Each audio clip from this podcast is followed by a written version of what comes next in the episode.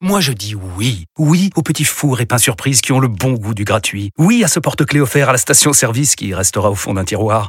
Oui à une pizza achetée, la deuxième offerte, parce que celle offerte est toujours meilleure. On préfère tous quand c'est gratuit. Chez Skoda, profitez de deux mois de loyer offert sur une sélection de modèles jusqu'au 31 mars. Portes ouvertes ce week-end. Skoda. Deux loyers offerts après premier loyer en LLD 37 mois sur toute la gamme Skoda, Orenia et Enya Coupé, c'est accord par Volkswagen Bank. Détails sur skoda.fr. Au quotidien, prenez les transports en commun.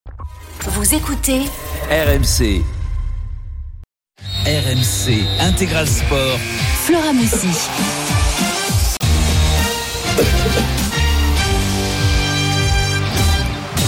Midi 58, salut à tous, c'est parti pour euh, deux heures de live dans l'intégral sport jusqu'à 15h. Après, ce sera François Pinet pour euh, le reste de l'après-midi et le multi-Ligue 1, notamment euh, au programme, la Ligue 1 qu'on va suivre dans quelques instants avec Sébastien Piocel. Salut Seb. Salut Flora, bonjour à tous. C'est le rendez-vous évidemment à 13h, la Ligue 1.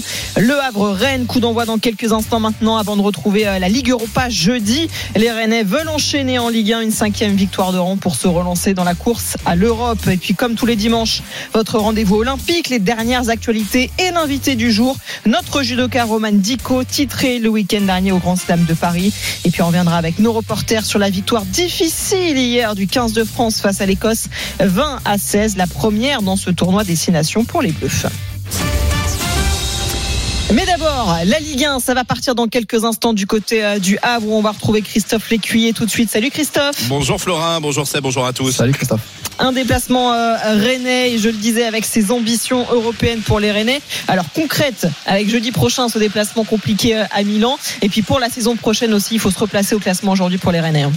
Ouais, évidemment, on va essayer de ne pas tousser Flora parce que là. Oui, il y a des fumigènes chez toi. C'est incroyable. en fait, il y a énormément de fumigènes qui ont été allumés par les supporters rennais, notamment, mais quelques fumigène également allumé par les supporters à vrai. Il y a un nuage de fumée, alors mais euh, particulièrement dans la tribune de presse, on ne voit rien du tout. Je ne sais pas si Monsieur Millot va quand même pouvoir Ah donner ouais, dans ces conditions le coup d'envoi du Bah, match. même nous, on voit rien. Ouais, ouais. Donc euh, je sais Ah, pas. mais nous, on ne euh, se voit même pas à 5 mètres, euh, Flora. Je, je ne vois même pas les, les collègues, les confrères qui, qui m'entourent. Ça s'arrange un petit peu. Il y a un petit peu de vent, donc ça devrait aider évidemment à évacuer le, le nuage de fumée. Pour l'instant, Monsieur Millot attend évidemment avant de donner le coup d'envoi. Euh, mais oui, effectivement, qu'il y a de l'enjeu, notamment pour, pour les Rennais à 4 jours, hein, on l'a dit, de son barrage aller de la Ligue Europa au, Milan AC. Des Rennais invaincus depuis le 14 décembre dernier. C'était face à, Villarreal euh, pour le compte de la compétition européenne. C'est qu'en en Europe, seul l'Inter Milan, Arsenal et Manchester City ont aussi remporté tous leurs matchs de championnat en 2024. Mais face aux Rennais aujourd'hui, il y a une équipe qui va bien dans ce championnat. Les Havrais, 11e avec 24 points, qui pourrait revenir à une petite unité des Rennais en cas de succès aujourd'hui. Et les Havrais aussi, eh bien, ils se portent plutôt bien. Ils restent sur trois matchs sans défaite. Ils ont réussi des bons résultats cette année dans leur stade Océane. Les joueurs de Michael Elsner qui constituent l'une des belles surprises de cette saison 2023-2024 Ouais. en Ligue 1. Le coup d'envoi est imminent. Il a été retardé de quelques minutes. Le temps, évidemment, qu'on retrouve un petit peu nos esprits. Ouais, ça va être euh, sympa pour suivre tout ça, même pour nous, Seb. là.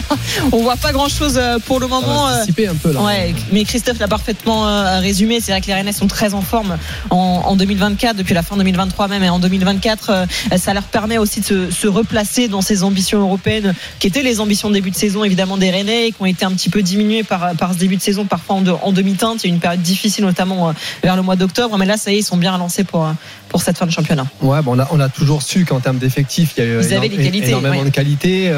Il y a eu le, le- le départ euh, tardif aussi de, de Matic, je pense que qui n'a pas toujours euh, qui a pas toujours aidé non plus. Mais, euh, mais c'est vrai que là, quand on regarde le, le, le 11 de départ et le groupe en général, euh, et le fait aussi qu'ils soient qualifiés dans plusieurs compétitions, c'est hyper important aussi pour Mhm. concerner énormément de, de joueurs. Ils sont vraiment sur une très, bo- très bonne dynamique. Et comme disait aussi Christophe, le Havre aussi, même s'ils ont perdu en, en milieu de semaine à Strasbourg avec pas mal d'absents aussi, notamment en En défense. Coupe de France. ouais. Voilà, c'est vraiment une équipe aussi qui, qui est intéressante à voir jouer. Ouais. Je sais pas Allez, si on on va- les voir jouer, mais Ouais. oui. on, on devrait pouvoir donner le coup d'envoi. Monsieur Millot a demandé euh, voilà, aux, aux 22 acteurs qui continuaient forcément le réchauffement sur la pelouse du stade Océane de se préparer pour le coup d'envoi avec quelques petites minutes de, de retard. Je vous le disais tout à l'heure dans la composition des équipes. Retour au Havre dans le 11 de départ de euh, Mohamed Bayo, euh, le récent quart de finaliste de la Coupe d'Afrique des Nations avec Ouais. la, la Guinée et des titulaires à la pointe de l'attaque avec Casimir et Sabi autour de lui. Coup d'envoi donné à l'instant euh, par les Rennais qui évoluent en blanc cet après-midi ici au stade Océane. Les Havrais évidemment dans leur couleur habituelle. Euh, Ciel et Marine, coup d'envoi de ce match opposant le 11e au 9e de Ligue 1. Ouais, on va suivre évidemment ces premières minutes avec toi, Christophe, voir un petit peu comment se, se dessine ce début de match pour les Rennais qui forcément, Seb, euh, ont déjà quelque part, hein, dans- au moins dans un tout petit coin de la tête, euh, ce déplacement euh, à Milan. Déjà quand il y a un match de Coupe d'Europe, généralement on y pense, mais là un déplacement quand même au Milan, c'est pas rien. À San Siro, Ah oui, for- forcément, on, on y pense. Après, euh, comme je le disais, la, la- la chance pour eux aussi d'avoir plusieurs euh, compétitions. D'ailleurs, je, je pensais vraiment que, que Seydou allait être euh, titularisé euh, cet après-midi. Pas que Guéladoué fait pas, fait pas de bonnes choses, mais euh, aussi pour l'insérer un petit peu dans, dans la rotation. Mais oui, forcément que le match de Milan, euh, qui est quand même un adversaire exceptionnel euh, en termes de qualité et, au niveau historique, doit être dans les têtes des joueurs. ils sont gâtés quand même les Rennais parce que ça, on se souvient de leur de leur campagne européenne qui les avait menés jusqu'à jusqu'à l'Emirates, jusqu'à Arsenal. Il y avait eu le Betis Séville aussi. Ils ont toujours des grands rendez-vous européens. Et il arrive tôt celui-ci, mais bon. Là, il arrive très tôt. Il arrive très tôt, mais c'est comme ça qu'on on se galvanise euh, un petit peu. Allez, les premières minutes avec toi, Christophe. Ouais, une minute 15 de jeu ici au stade Océane. Euh, les- la fumée si, euh, quitte progressivement la pelouse. Et tant mieux, on y voit un petit peu plus clair. Côté Rennais, on rappelle Kenzo le fait. Hein, et absent, il est blessé, tout comme Reader. Pour le reste, c'est un 11 de, départ sans surprise hein, du côté de, de Julien Stéphan. C'est vrai qu'il y avait cette, certitude sur le côté droit de la défense entre Guéladoué et Alidou Sédou. On pensait que Sédou allait peut-être connaître sa première titularisation. Eh Bien non, il devra attendre un petit peu la recrue. Puis l'autre incertitude, elle concernait un degré moindre peut-être le côté gauche de l'attaque. Alors que là, il y a une bonne sortie euh, de euh, Desmas là pour euh, attention annihiler la- l'attaque à vrai, l'attaque rennaise de Kalimwendo qui était dans la surface de réparation. La première alerte sans frais pour cette équipe avraise. Mais oui, je vous disais qu'effectivement sur le côté gauche de l'attaque, eh bien remplaçant mardi en Coupe de France, Désiré Doué retrouve sa place de titulaire. Gouiri lui retrouve dans le même temps le banc des, des remplaçants. Deux équipes qui s'étaient quittées dos à dos hein, lors du match aller, deux buts partout. Et euh, au coup d'envoi de ce match, pour la petite histoire, euh, il n'y a aucun débuteur du match aller qui est sur la euh, sur la pelouse, puisque Alioui Le Havre, lui, il a signé en, en Turquie, tandis que Blas et Wu, les buteurs euh, rennais du match aller, sont eux euh, sur le banc des remplaçants. Pour l'instant, ce sont plutôt les Rennais qui ont le ballon euh, dans cette entame euh, de match, même si là, les Havrais vont peut-être euh, essayer de placer une contre-attaque. On va tenter surtout de poser le ballon au sol du côté de cette équipe euh, havraise avec euh, Josué Casimir. On va chercher euh, Mohamed Bayo peut-être aux avant-postes. Finalement, on recule vers Sangante qui se met un petit peu en difficulté. Là, le ballon est récupéré euh, par les Rennais, justement, avec euh, Martin Terrier associé à la pointe de l'attaque. Arnaud euh, Kalimwendo, le dégagement loin devant de la défense havraise. Attention à Mohamed Bayo qui a pris le coup Oui, à la défense rennaise à l'entrée de surface de réparation. Il va tenter sa frappe. Allez, contrer la tentative de Manuel Sabi. Ce sera un corner. Ce sera le premier corner de cette rencontre pour les Havrais qui n'ont pas beaucoup touché le ballon. C'est de la transition, ça. Ah, ça va vite. Hein. Long ballon Bayo, devant, euh, Ah, ça va vite. hein. Après, c'est bien défendu hein, de la part de, de Théâtre. Après le, après le rebond, il a, il a réussi à emmener Bayo un petit peu sur le côté pour, pour pouvoir le, le contrer. on a Ouais, vu qu'à la course, euh, quand même, euh, il fait les différences. Hein. Ils se sont bien repris les défenseurs rennais parce que c'est vrai qu'ils ont été pris de vitesse hein, mais Bayo et, et, euh, Sabi ça va vite. Josué Casimir aussi d'ailleurs. Il y a beaucoup de vitesse. Il y a des joueurs de percussion dans cette équipe avraise et je, je ne doute pas que du côté de Julien Stéphan on a évidemment identifié le danger. 3 minutes et 30 secondes ici au stade Océane et le premier corner de la partie à suivre pour les Havrais de la droite vers la gauche lorsque l'on regarde le but de Steve Mandanda. Le coup de sifflet de l'arbitre euh, Benoît Millot. Le corner frappé au premier poteau c'est dévié par une tête avraise. Ça va revenir encore une fois euh, dans les pieds de Christopher Operi qui peut centrer de son pied gauche qui met le ballon dans la surface de réparation c'est dégagé euh, par la tête euh, d'Oahmed Omari et le ballon qui va filer jusque dans les pieds d'Arthur Desmas le gardien C'est de cette parti sur un formation bon rythme quand même. hein. Ouais, il, y a, ouais, ouais. il y a à peine 4 minutes, mais euh, je trouve qu'il y, a- y du rythme, il y a, il y a des envies euh, de la part de- des deux équipes d'aller euh, d'aller de l'avant. Donc c'est c'est plutôt intéressant pour un match de 13 heures. Attention encore une fois Sabi dans la surface de réparation il est aux prises avec euh, Truffert là sur le côté. Sabi qui va attendre le soutien va le trouver maintenant euh, avec euh, Josué Casimir qui touche l'un de ses premiers ballons. Loïc Nego dans la surface de réparation et la prise de balle. Impeccable de Steve Mandanda pour euh, calmer un petit peu tout ça. En tout cas c'est très bien parti ce match entre Le Havre et Rennes. 4 minutes de jeu ici à Océane 0-0 Allez, c'est l'heure tout de suite de votre rendez-vous olympique du dimanche. On est à 166 jours maintenant du début des Jeux olympiques et paralympiques de Paris 2024. RMC, en route pour Paris 2024. Une compétition que vous suivrez en intégralité sur notre antenne RMC Radio officielle des Jeux Olympiques et Paralympiques de Paris 2024. Avant de vous donner euh, les dernières infos, on a le plaisir d'avoir avec nous l'une de nos athlètes olympiques chez RMC, notre judoka Roman Dico. Salut Roman, merci d'être avec nous. Hello Alors déjà, on va prendre de tes nouvelles et j'imagine que le moral est très bon après cette très belle victoire lors du Grand Slam de Paris le week-end dernier. Exactement, ça fait plaisir. Euh, combattre à, Paris six mois avant les Jeux Olympiques, c'est vraiment une opportunité de, de, briller et de prendre des repères. Et euh, j'ai pris des plutôt bons repères, je pense. Donc euh, ouais, ouais, très très, très contente. 40 secondes seulement en finale, euh, Roman. T'as écrasé tout le monde. Tu es virtuellement numéro un de ta catégorie des plus de 78 kilos. C'est toi la patronne en fait en ce moment. Hein en ce moment, et j'espère que ça va durer, disons. Parce que forcément, quand on te voit aussi performante, euh, euh, autant écraser tes adversaires, on se dit aussi que forcément tu vas cartonner cet été euh, au jeu. Est-ce que toi tu le vois comme ça ou tu essayes de pas autant te projeter? Disons que, que la, la, route est encore longue jusqu'aux Jeux Olympiques. Euh, ça arrive vite, mais il y a encore beaucoup beaucoup de temps. Et, et, plus on performe, plus on est observé, plus les adversaires vont aussi faire euh, en sorte de, de me battre. Donc, euh, disons que j'ai des bons repères, ça, ça met en confiance, mais il faut jamais être trop en confiance dans ce milieu, ça, ça on le sait. Ouais, et puis certains, peut-être, mauvaise langue, diront qu'il manquait ta principale concurrente aussi, la japonaise Akira Sone. Est-ce que tu crois que tu vas te retrouver face à elle d'ici là? Ou le premier rendez-vous, ce sera en finale des JO en août prochain? Je, je pense que la prochaine fois qu'on se verra, ce sera aux Jeux Olympiques. C'est vrai que souvent les Japonais font pas trop trop de compétition, mais c'est pas grave, euh, on, on, on, sera prêts toutes les deux et on verra qui sera la meilleure, ce sera moi, mais voilà. mais on l'espère, on l'espère, on sera derrière toi en tout cas, euh, Roman. Euh, je sais pas si tu as vu, mais un petit peu partout dans la presse, tu as été surnommé Roman Dick Or. Ça claque quand même comme comme Ah, j'ai pas vu, mais c'est Roman Dick Or. T'as vu le petit jeu de mots, c'est c'est pas mal, hein ça te plaît? Ouais, j'espère que ça va me coller à la peau pendant longtemps alors. ouais, on te le souhaite effectivement. Euh, tu parlais justement de, de cette victoire euh, à Paris dans ce grand slam, dans ce grand slam. Euh, C'était à Bercy. Alors ce sera pas évidemment la salle aux, aux Jeux Olympiques cet été, mais tu as quand même pu sentir la ferveur du public parisien qui vibre à chaque fois dès qu'il y a une compétition de judo. J'imagine que ça t'a donné un, un premier avant-goût de ce qui va t'attendre l'été prochain vraiment c'était exceptionnel euh, à, chaque entrée avant mon, combat mes combats pardon je sentais le public qui me portait mais vraiment de de, la meilleure des façons. Je sentais sur le tapis toute la force qu'ils me donnaient. Et, et, oui je me suis dit qu'avant les Jeux Olympiques sentir cette cette effervescence autour autour du judo autour des Français c'est euh, super et, et j'ai hâte d'être 2 août Ouais, on va rappeler que ce, la compétition de judo se déroulera sur euh, le champ de Mars, sur un tatami, évidemment, un, un, un ensemble éphémère pour le coup sur le champ de Mars, mais c'est quand même assez incroyable comme, euh, comme théâtre. Il est 13h09 dans l'intégral sport sur RMC. On est avec euh, Roman Dico, notre judoka français. Euh, Roman, on va parler avec toi de ce grand slam parisien encore parce qu'il y a une véritable razzia hein, de l'équipe de France, mmh. des médailles. Et ça aussi, on se dit qu'à six mois du jeu, c'est très très bon signe quand même. Comment tu l'as vécu dans cette équipe de France? J'imagine que l'ambiance devait être énorme. C'est vrai qu'on, je crois qu'on a fait un record en plus des, des, des titres à Paris pour les Français, Première Nation. Euh, je pense qu'on avait tous faim, fin, fin de médaille, envie de briller aussi devant notre public français. Forcément aussi l'année des Jeux Olympiques, mais mais oui, on avait un Bercy aussi en, en feu et, et ce public qui nous a porté, qui nous a accompagnés, qui nous a aidés dans dans ces dans ce, cette quête de médaille. Donc euh, donc oui, c'est vrai que qu'on a beaucoup performé et tant mieux, je pense que c'est de bon augure. Et, euh, et, autant les filles que les garçons, on a ramené de belles médailles à la France et ça fait plaisir. Ouais, on est avec euh, Roman Dico, on suit toujours d'un œil la Ligue 1, aussi un 0-0 entre Le Havre et Rennes. Euh, Roman, parle-nous un petit peu de, cette ambiance à l'intérieur de, de l'équipe de France. Est-ce que déjà entre vous, euh, vous parlez évidemment de ces JO à venir, vous vous projetez euh, déjà, même si tous ne seront pas forcément là cet été, mais est-ce que vous en parlez un petit peu? Comment vous visualisez tout ça?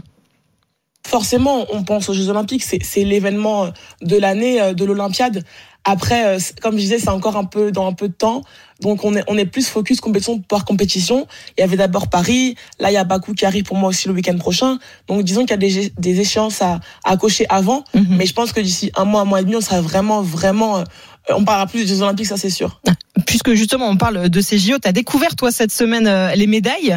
Euh, Qu'est-ce que tu en penses? Raconte-nous comment tu, tu les trouves. Est-ce que tu les as tenues dans tes mains? Comment tu les as vues? Je les ai surtout pas touchées, surtout pas. tu veux pas? Je la toucherai quand je la gagnerai cet été. Mais, Superstition. Mais je les trouve très, ouais, je les trouve belles. Et, euh, et c'est vrai qu'au début, l'hexagone m'a un peu surpris. Mm. Mais euh, quand, quand j'ai su que c'est la Tour Eiffel, je me suis dit, mais en fait, c'était évident. Mm. Et, et c'est ça qui rend la médaille unique. On aura vraiment des Jeux Olympiques euh, euh, hors du commun. Je pense à la cérémonie d'ouverture, je pense à, à ce morceau de Tour Eiffel dans, nos médailles. Et, oui, on, on a un nouveau point de départ avec cette médaille enfin dévoilée et ça donne encore plus envie d'aller la chercher cet été. Est-ce que ça t'a fait quelque chose quand même de, de la voir, même si par superstition tu le dis, tu veux pas la toucher, tu veux pas forcément trop te projeter, mais est-ce que tu as eu, je sais pas, un flash de toi sur le, sur le podium avec la médaille autour du cou, ça te permet encore plus de te projeter, j'imagine? Disons que, que quand on pense à, à la médaille olympique autour du cou, maintenant on a l'image qui Bah va oui. avec ça. Donc, euh, ouais, on, on se projette un peu plus. En tout cas, on peut se projeter plus facilement. C'est encore plus concret, euh, effectivement. Quel est ton programme maintenant, euh, Roman? Tu parlais de la- l'Azerbaïdjan, justement. Pas un petit peu de vacances aussi en perspective? Non, les vacances, ça sera à partir du 4 août. Oh là, d'accord. mais, Ah oui, mais oui, c'est sûr que euh, on, on a une dernière, enfin une dernière compétition. On part en compétition le week-end prochain, certaines filles de, de l'équipe de France. Euh, ensuite, on va partir au Japon pendant deux semaines en stage. Peut-être voir un peu sonner, du coup, ce sera Bah l'occasion en entraînement. Et, euh, et voilà, après, on va finir la préparation olympique en France euh, avec avec euh, tout ce qu'on a comme infrastructure ici. On va un peu bouger sur le territoire. Et, euh, et après, on va on va finir l'année en, en beauté euh, cet été. On croise les doigts et on sera évidemment avec toi, Roman, au plus près sur RMC pour suivre toute la compétition. Merci beaucoup, Roman, d'avoir été avec nous. C'est toujours un Merci plaisir de t'avoir dans En route pour Paris 2024. On continuera évidemment de prendre de tes nouvelles euh, d'ici à cet été et le grand rendez-vous. Merci, euh, Roman.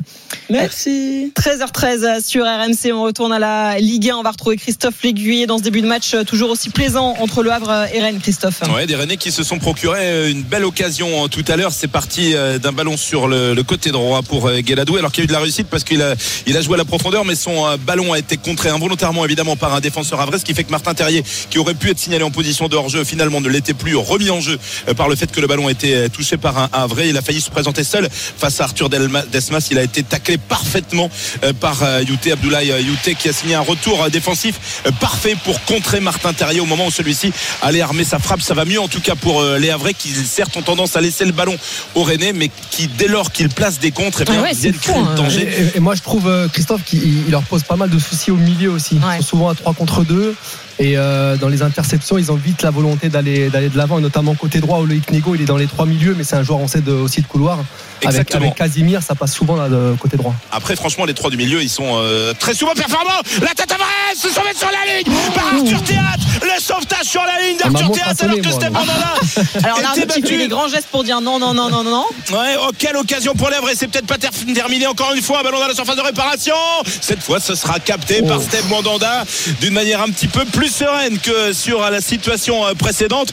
Et quelle situation, quelle occasion avec ce ballon euh, dans la surface de, de réparation qui a été sauvé sur la ligne alors même qu'il n'y avait plus de gardien. hein. Franchement, euh, euh, En fait, on c'est voyait. Hein, Ouais, je crois. c'est Théâtre, hein. qui la touche. Mais Non, mais c'est même lui qui met le ballon. Enfin, c'est lui qui fait la tête, en fait. Ouais, c'est- Euh, lui qui fait la tête, Il sauve sa propre Ouais. tête, en fait. Voilà. Mais- Ouais, c'est ça, mais- ouais, le- exactement. le- le il s'est bien rattrapé. ouais. Voilà, c'est ça. Le ballon aussi d'Opéry, il est magnifique hein, dans cette zone-là. Ouais. C'est pas évident, hein, même, pour Mandanda pour sortir. Exactement. Mais on parlait des, des joueurs du milieu et de, notamment de, de Loïc Nego. Seb, c'est vrai qu'il est très bon, mais Abdoulaye Touré et, et Yacine Kachta sont. Ah, ça, sont- les, les trois, les trois, je trouve que alors Nego, on, on le voit moins dans ce rôle-là habituellement. Mais c'est vrai qu'il y a aussi des absents.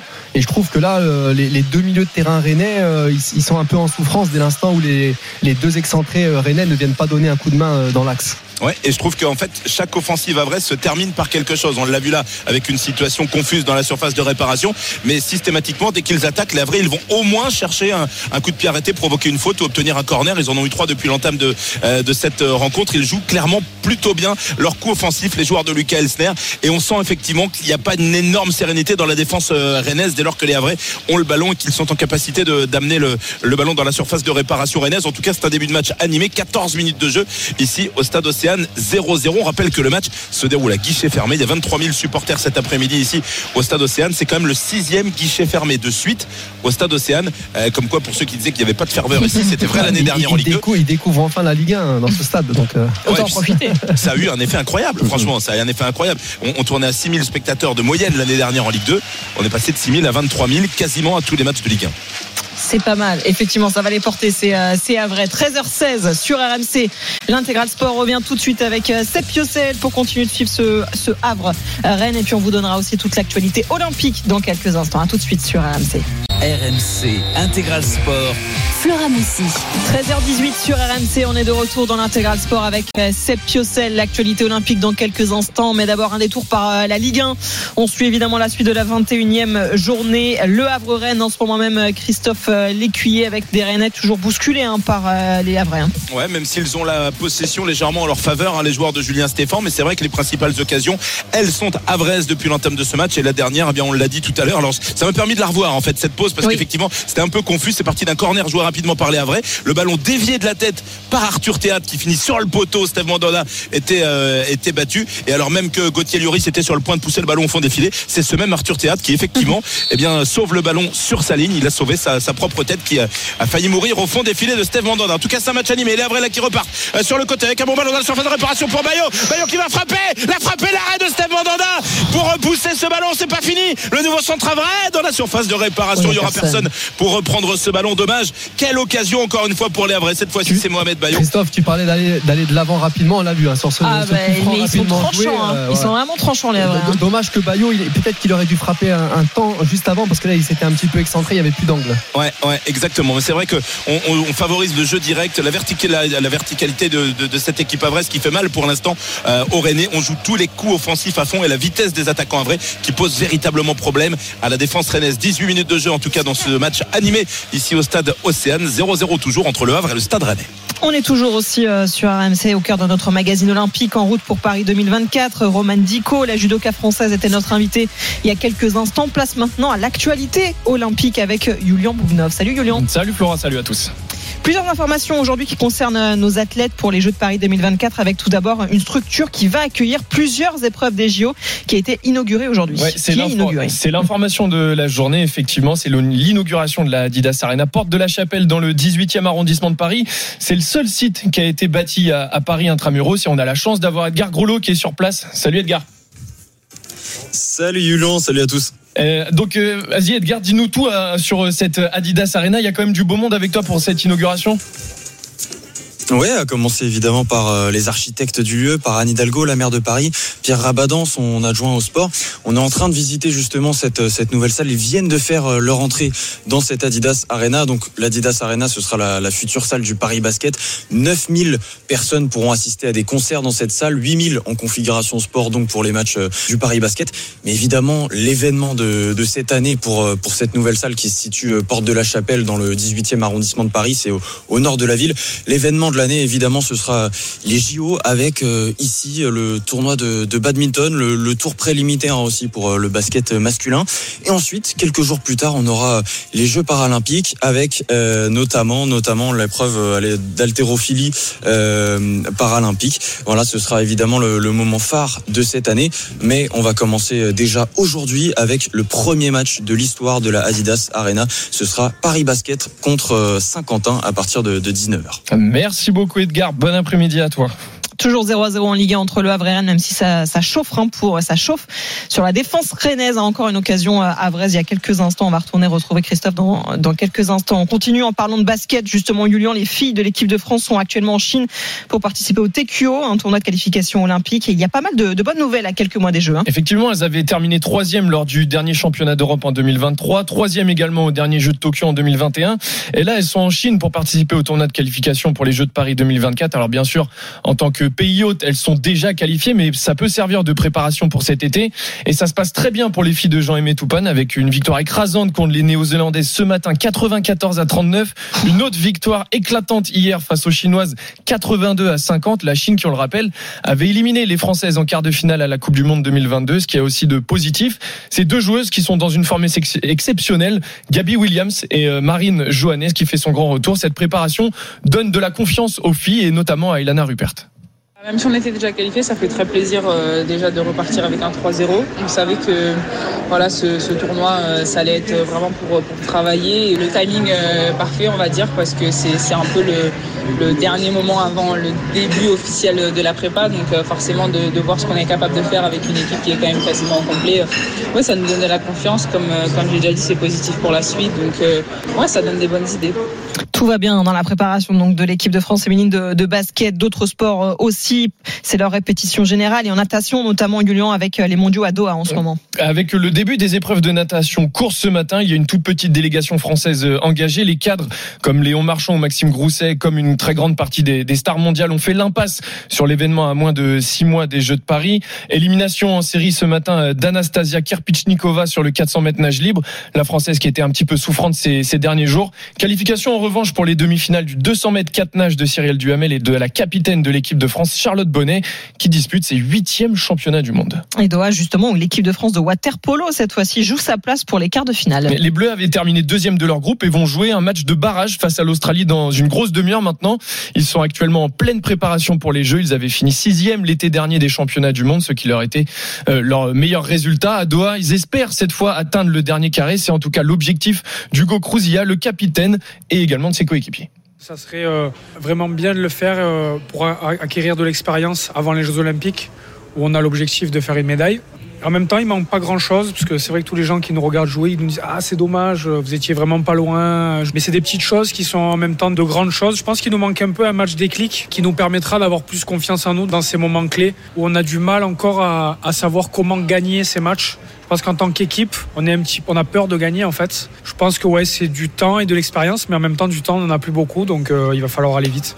Toujours 0 à 0 en Ligue 1 entre Le Havre et Rennes. On, on termine l'actualité olympique avec une bonne nouvelle côté sport individuel cette fois-ci, euh, Julian, et ça concerne un tennisman. Oui, Hugo Humbert va jouer une finale cet après-midi à l'Open de Marseille face à Grigor Dimitrov, le 21e mondial qui est dans une grande forme à quelques mois des Jeux de Paris après avoir éliminé Alejandro Davidovic Fokina et Hubert Urkash contre qui il s'était incliné à l'Open d'Australie. Donc après le tournoi de Metz qu'il avait gagné en novembre, Humbert peut s'imposer une nouvelle fois dans un tournoi cet après-midi et c'est de bon augure pour la confiance pour cet été. Merci beaucoup, euh, Julian. RMC, radio officielle des Jeux Olympiques Paris 2024. 13h25 sur RMC, l'intégral sport évidemment continue. On va retourner au Havre avec euh, les Rennais cette fois-ci à l'attaque, euh, Christophe. Mais ils ont eu chaud encore tout à l'heure. Hein ouais, il y a eu un très très bon ballon de, de Mohamed Bayo euh, avec encore une fois une belle combinaison au départ avec Josué Casimir. Mais il y avait une position de hors-jeu pour sauver un petit peu la défense rennaise qui était aux abois. Là, il y a un Rennais qui est au sol. Le jeu va être arrêté par Monsieur Millot. Mais c'est vrai qu'en tout cas, on assiste à un match très plaisant. Franchement, il manque que les buts pour l'instant. On joue depuis un petit peu plus de 23 minutes ici au stade Océane. La possession a été en faveur des Rennais, surtout en début de match, mais les principales occasions et les situations offensives sont à mettre au, bénéfice des Havrais. Et sans euh, Steve hein, qui a aussi été sollicité, qui a su se euh, montrer décisif, eh bien les Havrais seraient déjà devant au tableau d'affichage. Preuve encore une fois que cette équipe havraise elle est extrêmement performante et que ça fait partie des bonnes surprises, mais logique finalement de, cette première moitié de saison avec la confirmation des belles dispositions affichées ici au stade Océane. Le jeu qui va pouvoir reprendre avec ce dégagement de la défense rennaise, euh, de la défense avraise, pardonnez-moi, et d'Arthur Desmas. C'est la situation dont tu, tu parlais là où il y avait euh, hors jeu il y a dû avoir une, franchement une, une, trentaine de passes. Ouais, ils, sont, ils, sont, repartis. J'étais en train de me dire, ils vont pas aller au bout quand même. Finalement, bon, il y, a il y avait une position de hors-jeu, mais dans les ressorties de balles, on voit que c'est assez carré, c'est fluide. Il y a beaucoup de mouvements. Et je reviens sur ce côté droit là où le, vraiment le vrai problème, c'est le, c'est, le, positionnement et de Casimir et de Nego. J'ai l'impression qu'ils savent pas comment les prendre. Et chacun à son tour va, va prendre la profondeur ou vient coller la ligne. Et du coup, les Rennais sont, sont vachement gênés. Ouais, évidemment. Et ça permet à, Sabi ou à Bayo d'être très souvent en situation intéressante. Encore une fois, on joue un peu avec le feu là dans la hein. défense euh, rennaise. On se fait peur des fois pour euh, pas grand chose. Truffert qui essaie de, euh, de repartir. on va essayer de, de, trouver enfin un petit peu les attaquants qui ont été privés de ballon, comme là Kalimwendo avec un beau ballon sur le côté pour Truffert qui est bien repris par la défense Avray Sangante et qui dégage avec parfois même un peu de réussite. Elle est vrai, mais c'est vrai que les ressorties de balles, franchement, c'est, ah, franchement, ça ah on, sent, on, sent, une équipe quand même qui est en, qui en confiance. très sereine une de touche et voilà bah, forcément des fois ça, ça, prend des risques. Et là pour revenir aussi au Rennais je crois que c'est l'une des premières fois où on voit Truffert être dans les, dans les 30 derniers mètres hein, alors que normalement c'est un joueur quand même offensif. Ouais. et encore une fois les Havrais qui vont repartir là-bas avec Opéry sur le côté gauche ça dommage. Pas s'enflammer là. ouais, c'est un petit peu, enflammé c'est le petit bémol de tout ça quand même c'est que ouais. En jouant plus simple ça aurait sûrement été euh, plus judicieux. Les Havrais qui vont peut-être temporiser un petit peu parce qu'il y a énormément de rythme également. Je sais pas si les Havrais vont pouvoir tenir comme ça toute la partie. Il y a un bon ballon qui est récupéré là justement par euh, par les Rennais, il y aura faute. il y aura faute le coup de sifflet de monsieur euh, Millot pour sanctionner cette euh, faute avraise de Josué Casimir qui était revenu défendre. 26 minutes de jeu en tout cas au stade Océane et un match vraiment très vivant avec du jeu, des situations offensives de part et d'autre, une très belle ambiance, un match à guichet fermé. Il ne manque que des buts. Exactement, on se régale en tout cas pour le moment dans ce début de match 0 à 0 donc entre le Havre et Rennes 13h28 sur RMC on revient tout de suite avec Sébastien Piocel pour euh, l'intégral sport sur RMC à tout de suite. RMC intégral sport. Flora Messi 13h30 sur RMC, on est de retour dans l'intégral sport avec euh, Sébastien Piocel. On vous accompagne jusqu'à 15h. Après, vous en avez l'habitude, c'est le multi 1. Évidemment, ce sera avec François Pinet aujourd'hui et toujours Sébastien Piocel qui est en rendez-vous l'après-midi. C'est intégral Sébastien Piocel sur RMC. 4 heures de, de foot. de pur bonheur. Dis-le, dis-le. On est en train de suivre le Havre-Rennes. 21e journée de, de, Ligue 1 avec Christophe. Et je rigole pas quand je dis du bonheur finalement, parce que même s'il y a toujours pas de but dans ce match, euh, on se régale en tout cas.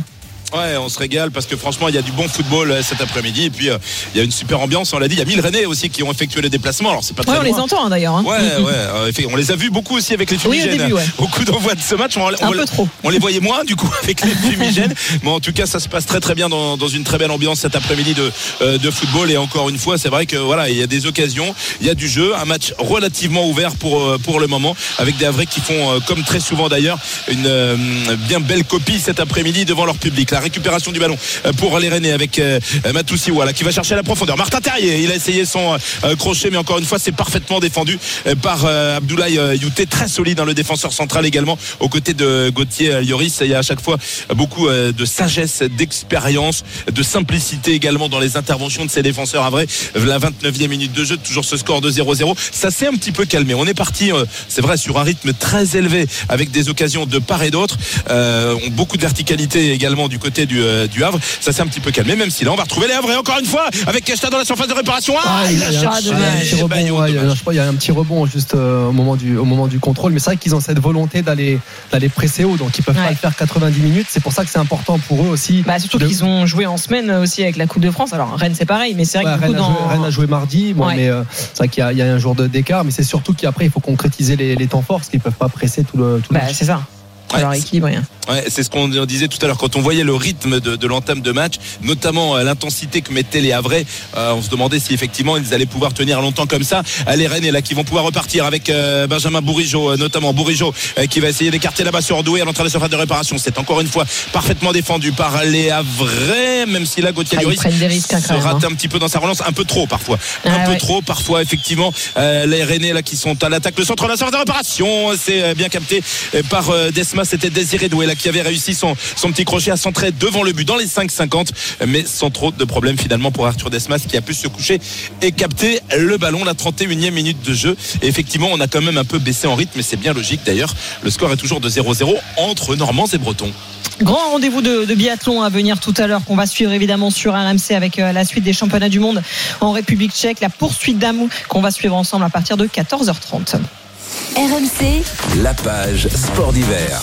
Et avant de parler biathlon, l'actu, c'est aussi le ski alpin. On aurait dû suivre ce midi la deuxième manche du slalom de Bansko en, en, Bulgarie. Mais finalement, la première manche a été interrompue en raison de la pluie de plus en plus intense. 31 con concurrents étaient déjà passés, notamment Clément Noël, notre Français qui avait signé le meilleur temps. Mais la course a finalement été euh, définitivement annulée. On va écouter justement la réaction du Français qui manque aujourd'hui une belle opportunité, malgré lui, de décrocher sa première victoire de la saison. Ma manche, elle était plutôt bonne. Je suis content de la manière dont j'ai skié. C'est pas de chance que la course soit annulée. Après, comme voilà, je suis pas bien placé pour pour savoir si c'est une bonne décision ou pas. Moi, je partais au début, c'était bon à skier, mais c'est sûr qu'après on a vu les écarts qui étaient énormes. Euh, de la neige qui collait sur le mât, c'était pas forcément très, c'était pas une belle course, ça c'est sûr. Après, est-ce que c'était dangereux, ça c'est une autre chose. Je pense pas que c'était très dangereux. Et en tout cas, sur le ski que je produis, je suis content. Donc, on va essayer de continuer sur cette euh, sur cette lancée là pour la suite. On va continuer évidemment de parler biathlon dans quelques instants, mais énorme occasion du côté euh, pour les Rennais, hein, Christophe, il y a quelques instants. Ouais, avec euh, Kalimwendo là, qui a mis ce, ce, ballon en retrait, Edouard qui voit sa frappe partir euh, dans les nuages. C'est la principale occasion rennaise hein, pour, euh, Ouais. pour moi après 32 minutes de jeu. Il y avait sûrement mieux à faire. La défense rennaise, c'était à vrai, c'était fait un petit peu transpercer là sur euh, sur le côté. On a cru à un moment donné euh, que Arnaud Kalimwendo allait pouvoir euh, réussir à récupérer ce ballon, à aller il dribbler Youté, hein, je pense, parce que même s'il la touche pas, il a, donc il, euh, il, gêne l'attaquant rennais et le, le bon ballon aussi hein, de, de Guéladoué, Ah ouais. voilà, c'est Ouais. pareil, c'est compliqué d'intervenir sur ce type de, de passe. Et après, ça se termine par une frappe de Désiré, de Désiré Doué qui passe euh, largement au-dessus euh, des buts d'Arthur Desmas. Alors que ce qui m'inquiète un petit peu, c'est que ça, il y a les traditionnelles banderoles sorties par les, les supporters euh, face aux sanctions disproportionnées, réformant la commission de discipline. Les banderoles euh, fleurissent un petit peu sur, euh, sur tous les stades euh, de euh, Ligue 1 ce week-end. Sauf que Monsieur Millot voilà, va arrêter temporairement la partie parce qu'il y a encore une fois Des énormément fumigènes, de ouais. À la fois allumé par les supporters havrais et par les supporters bretons. Et ce qui est pas courant, c'est que c'est l'arbitre qui euh, euh, demande aux supporters de bien vouloir arrêter. Ah ouais. Il leur a fait signe, voilà, si vous continuez, je vais être obligé d'arrêter. Et on va pas avoir le choix. Et là va encore y avoir un immense nuage de, de fumée avec ces fumigènes allumés euh, par les copes des, euh, des deux équipes. Le jeu continue quand même à se dérouler. Mais je crains que ça ne dure pas très longtemps parce que je Ouais. vous avoue que là, on ne voit plus On voit du plus tout. grand chose, ouais. On ne voit plus du tout ce qui se passe Ah, dans la surface de préparation de endroit. Ah, le, Ah, fameux si, euh, ouais, puis si coach Courbis euh, voyait ça, je sais qu'il regarde le match euh, un, peu- un petit peu plus haut dans la rédaction. Je peux vous dire qu'il doit être bien énervé devant sa télé parce que ça, je sais que c'est quelque chose qui l'agace assez fortement de voir les matchs comme ça. Euh. Ah, il aime pas ça. hein. Non, il aime pas ça. Il aime pas les fumigènes, il aime pas les feux d'artifice. euh, non, et puis il n'aime pas les conséquences que ça a, surtout sur, sur les matchs en l'occurrence. Puis il comprend pas forcément euh, ce que réclament les supporters contre la, la commission de discipline. Alors là, on voit plus rien Ah, sur le plan large, on ne voit Ouais, ouais, rien du Ah, tout. arrêter, je pense. On est habitué en Normandie, hein. jeudi Ouais. soir avec Jeannot du côté de Rouen, on a eu droit à un véritable feu d'artifice euh, dans quoi, le ciel ça. du stade Robert Diochon. Euh, Jeannot n'avait pas vu ça depuis euh, depuis euh, Montevideo en Uruguay, hein. donc ça lui a rappelé des, des grands souvenirs.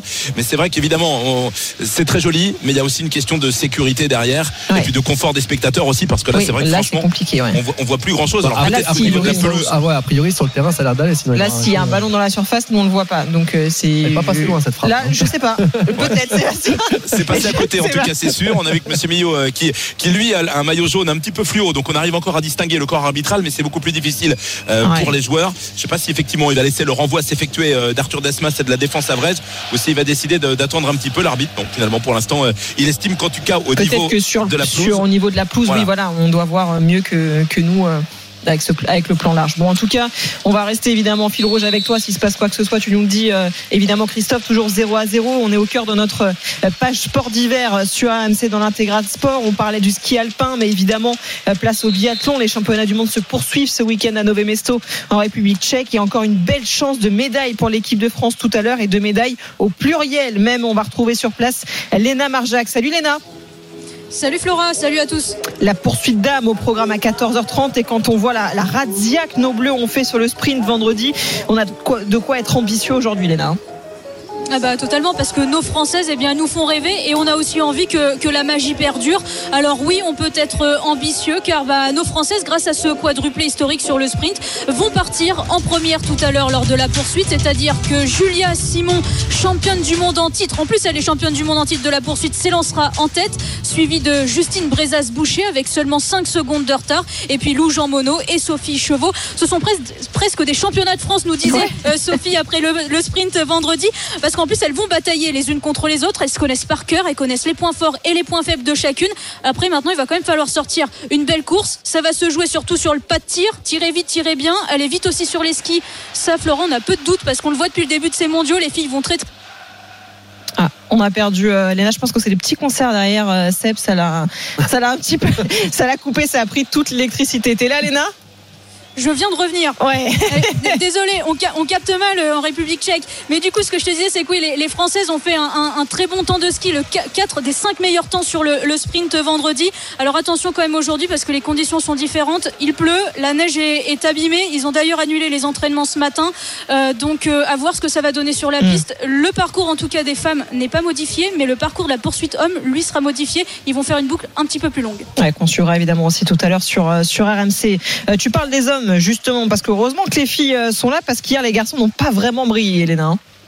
Oui, alors Quentin Fillon-Maillet finit 8 de ce sprint, Emilien Jacquelin 9 Mais Flora, il faut pas oublier la très très belle performance du jeune français Oui. Eric Perrault. Il finit euh, quand même 4 de ce sprint. Il a que 22 ans, ce sont ses premiers mondiaux. Il est déjà champion du monde en relais mixte. C'était mercredi aux côtés de, de Quentin, de Julia et de Justine Brezas-Boucher. Et hier, donc 4 Et ce qu'il faut surtout retenir, c'est qu'il fait presque jeu égal avec le trio de tête norvégien. Tout à l'heure, il va s'élancer qu'avec 29 secondes euh, de retard sur Sturla Legrade, le grand vainqueur d'hier. Et en, en conférence de presse d'après-course, euh, Eric Perrault nous disait qu'il était un petit peu frustré parce que bah, la quatrième place, c'est pas ce qu'il veut. Lui, il veut aller chercher la médaille. Et donc là encore, il faudra sortir une, une course presque parfaite, une course parfaite même pour aller euh, eh bien, euh, titiller et détrôner surtout la meute norvégienne qui est devant. Mais aussi, on n'oublie pas, donc Quentin Fillon-Maillet et Emilien Jacquelin, ils sont bien placés. Alors, ils vont peut-être pas aller chercher le titre, mais ils peuvent espérer eux aussi jouer une médaille. On croise les doigts. hein. Toujours 0 à 0 en Ligue 1 entre Le Havre et euh, Rennes. On est avec Léna Marjac en direct de Nové Mesto pour euh, les championnats du monde de, biathlon euh, qui ont débuté il n'y a pas très longtemps. Du coup, euh, du coup, Léna, euh, il y a encore des très très gros rendez-vous à venir pour nos Bleus. Évidemment, des grandes chances de médailles. Oui, bien sûr, hein, ces mondiaux sont loin d'être terminés et donc le compteur à médailles peut grimper. On l'espère déjà tout à l'heure avec euh, les, poursuites. Mais en début de semaine prochaine, eh ben, mardi, on aura l'individuel femme, mercredi celui des hommes, un relais mixte euh, simple mercredi.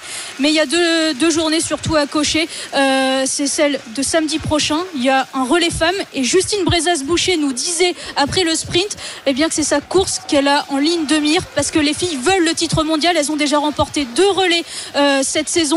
Et puis il y a le relais homme avec des Français qui sont champions du monde en titre. Et là aussi, il faudra prendre le meilleur sur les Norvégiens. Ça va être euh, la euh, nation à aller battre si on va aller chercher le podium. Et on finira ces mondiaux donc dimanche prochain avec les mass start. Et là aussi, on a de grandes chances de médailles. Et notamment, encore une fois, hein, c'est chez les filles qu'on risque d'avoir des, des breloques.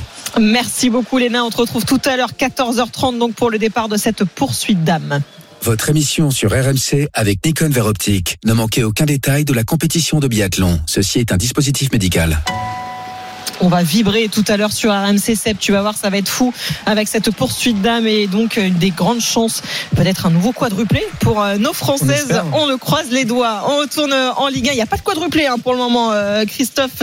L'écuyer entre Le Havre et Rennes. Mais c'est vrai qu'on se régale dans cette première période. Il manque- comme on a dit, finalement, il manque euh, qu'un but jusque-là. hein. Ouais, il y avait un match prolifique en but lors du match aller, deux buts partout pour l'instant 0-0, Euh, mais euh, ça mériterait mieux effectivement tant les occasions ont quand même été nombreuses sur la première période et des Havrais qui se sont régulièrement montrés dangereux, des Havrais euh, qui euh, viennent de découper d'un avertissement. C'est le premier carton jaune hein, d'ailleurs sorti euh, de la poche de l'excellent Benoît Millot pour Abdoulaye Touré, la victime d'une intervention en retard et un peu par derrière d'ailleurs sur Martin Terrier qui est resté quelques secondes au sol, mais ça va mieux hein, du côté de l'attaquant René qui a pu reprendre sa place, mais en attendant Abdoulaye Ils sont Touré un a peu donc mieux les Rennais quand même là Ouais. depuis euh, 10 minutes. euh.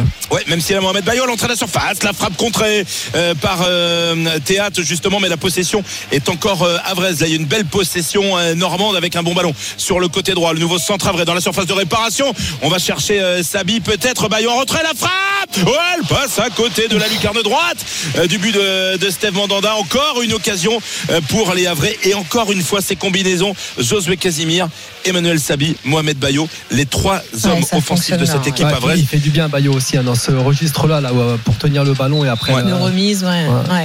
Ouais. encore une fois, le ballon qui, qui passe euh, pas grand chose finalement. Ça passe pas loin euh, de la lucarne droite Ouais, du but de, un peu, mais c'est surtout dans la, dans la construction où là, ils étaient en infériorité numérique, les Havrais, mais ils ont réussi à, à se montrer dangereux grâce aussi à, à Bayo. Ouais, et le ballon qui revient encore une fois euh, dans les pieds des, des Havrais. Il y avait eu un petit temps mort Havrais là depuis euh, un petit quart d'heure, un temps faible comme on dit dans le football. Mais là, ça va mieux euh, pour les hommes de Luc Elsner qui retrouvent euh, de la maîtrise avec Sangant, euh, le capitaine, qui va passer vers sa charnière centrale avec euh, Youté justement. On fait circuler ce ballon avec Yacine Keshta. Maintenant, on va aller chercher le couloir gauche avec euh, Opéry. Encore une fois, il a tendance. C'est dommage, c'est un très bon joueur Opéry, mais il a tendance parfois à s'enflammer un petit peu. Là, je sais pas, il a voulu tenter une, une talonnade là-bas euh, qui était Ouais, il a voulu jouer une touche, ouais, il, pouvait la, il, pouvait, pouvait la jouer en deux temps. ça Ouais, mieux. des fois, il faut jouer un petit peu quand même avec davantage de simplicité, euh, même si c'est du beau football. Il reste 4 minutes à jouer dans cette euh, première période. Toujours ce score de 0-0 entre Le Havre et Rennes, mais encore une fois, une très belle copie hein, rendue par les joueurs de, de Lucas Elsner, parce que cette équipe havraise elle a quand même perdu pas mal de, de joueurs hein, durant le, le mercato d'hiver. Zéro recrue euh, du côté du, du Havre lors de, ce- de ce mercato d'hiver, Euh, mais quand même pas mal de départs, dont Nabil Alioui, hein, qui faisait quand même partie des joueurs qui comptaient dans cette équipe havraise. Il est parti du côté de la Turquie. Il n'a pas été remplacé, donc on fait avec les moyens du bord du côté de Lucas Elsner.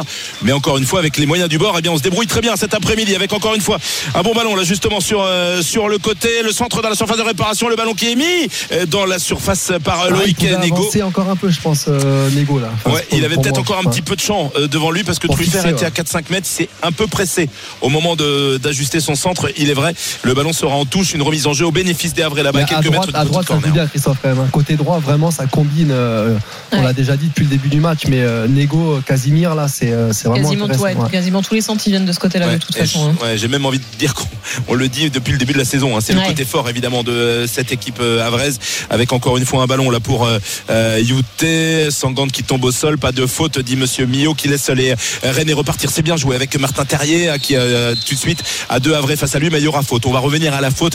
On est juste devant le banc de euh, Lucas Elsner et euh, le coup franc sera au bénéfice euh, du Stade Rennais. Il reste 2 minutes 30 à jouer dans le temps réglementaire de cette première période. Toujours ce score de 0-0 entre le Havre et Rennes. Christophe, tu, tiens, tu parlais du, mercato d'hiver de, la part des, des Havrais, il n'y a pas eu de recrues.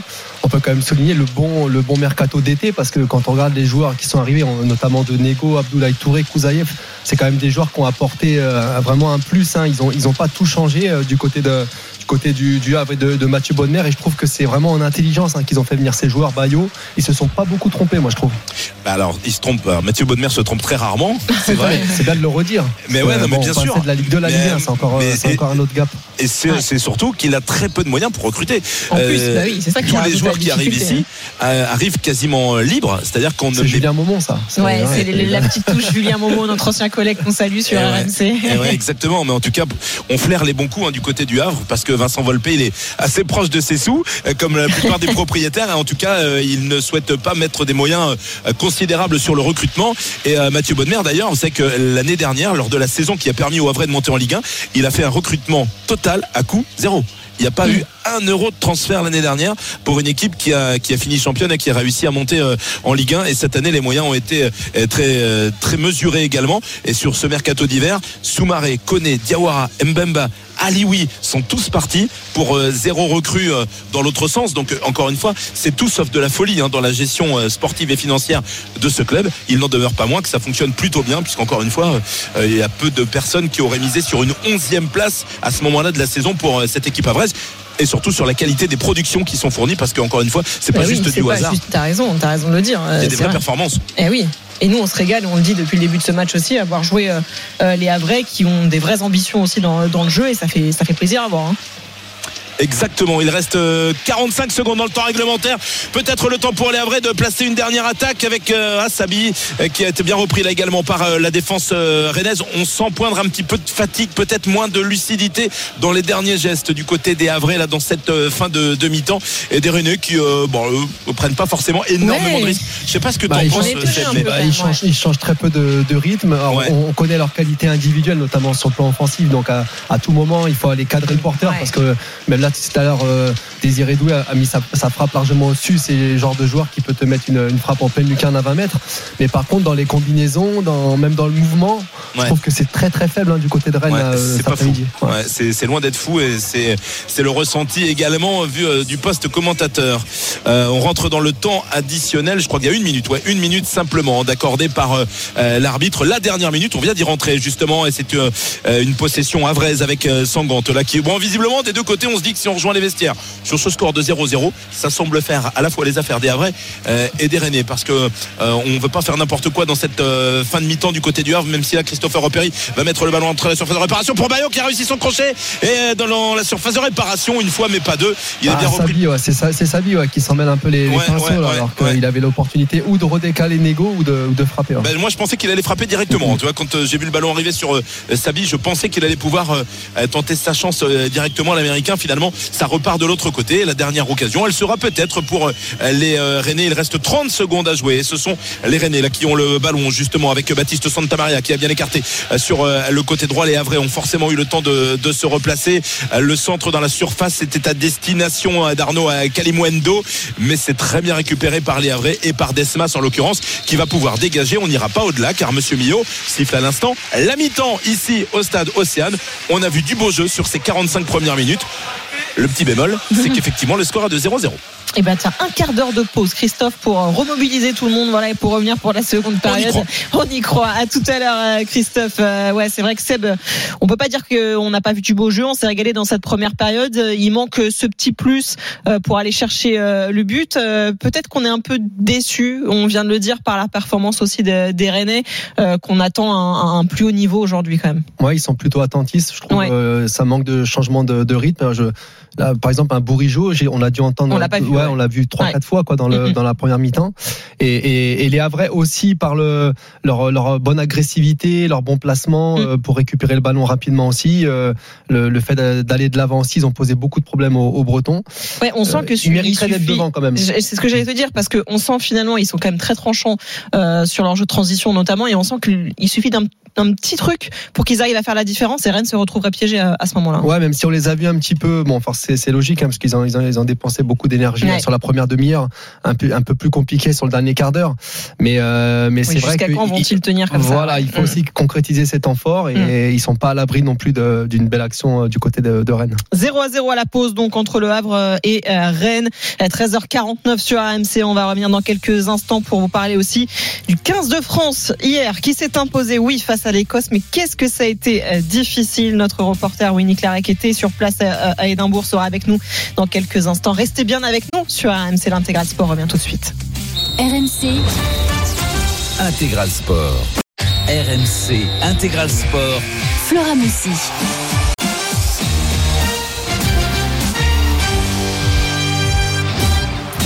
Bientôt 14h. Merci à tous d'être à l'écoute d'RNC. Vous êtes bien dans l'intégral sport avec euh, Sébastien Piocel. Dans quelques instants, la seconde période de Le Havre-Rennes.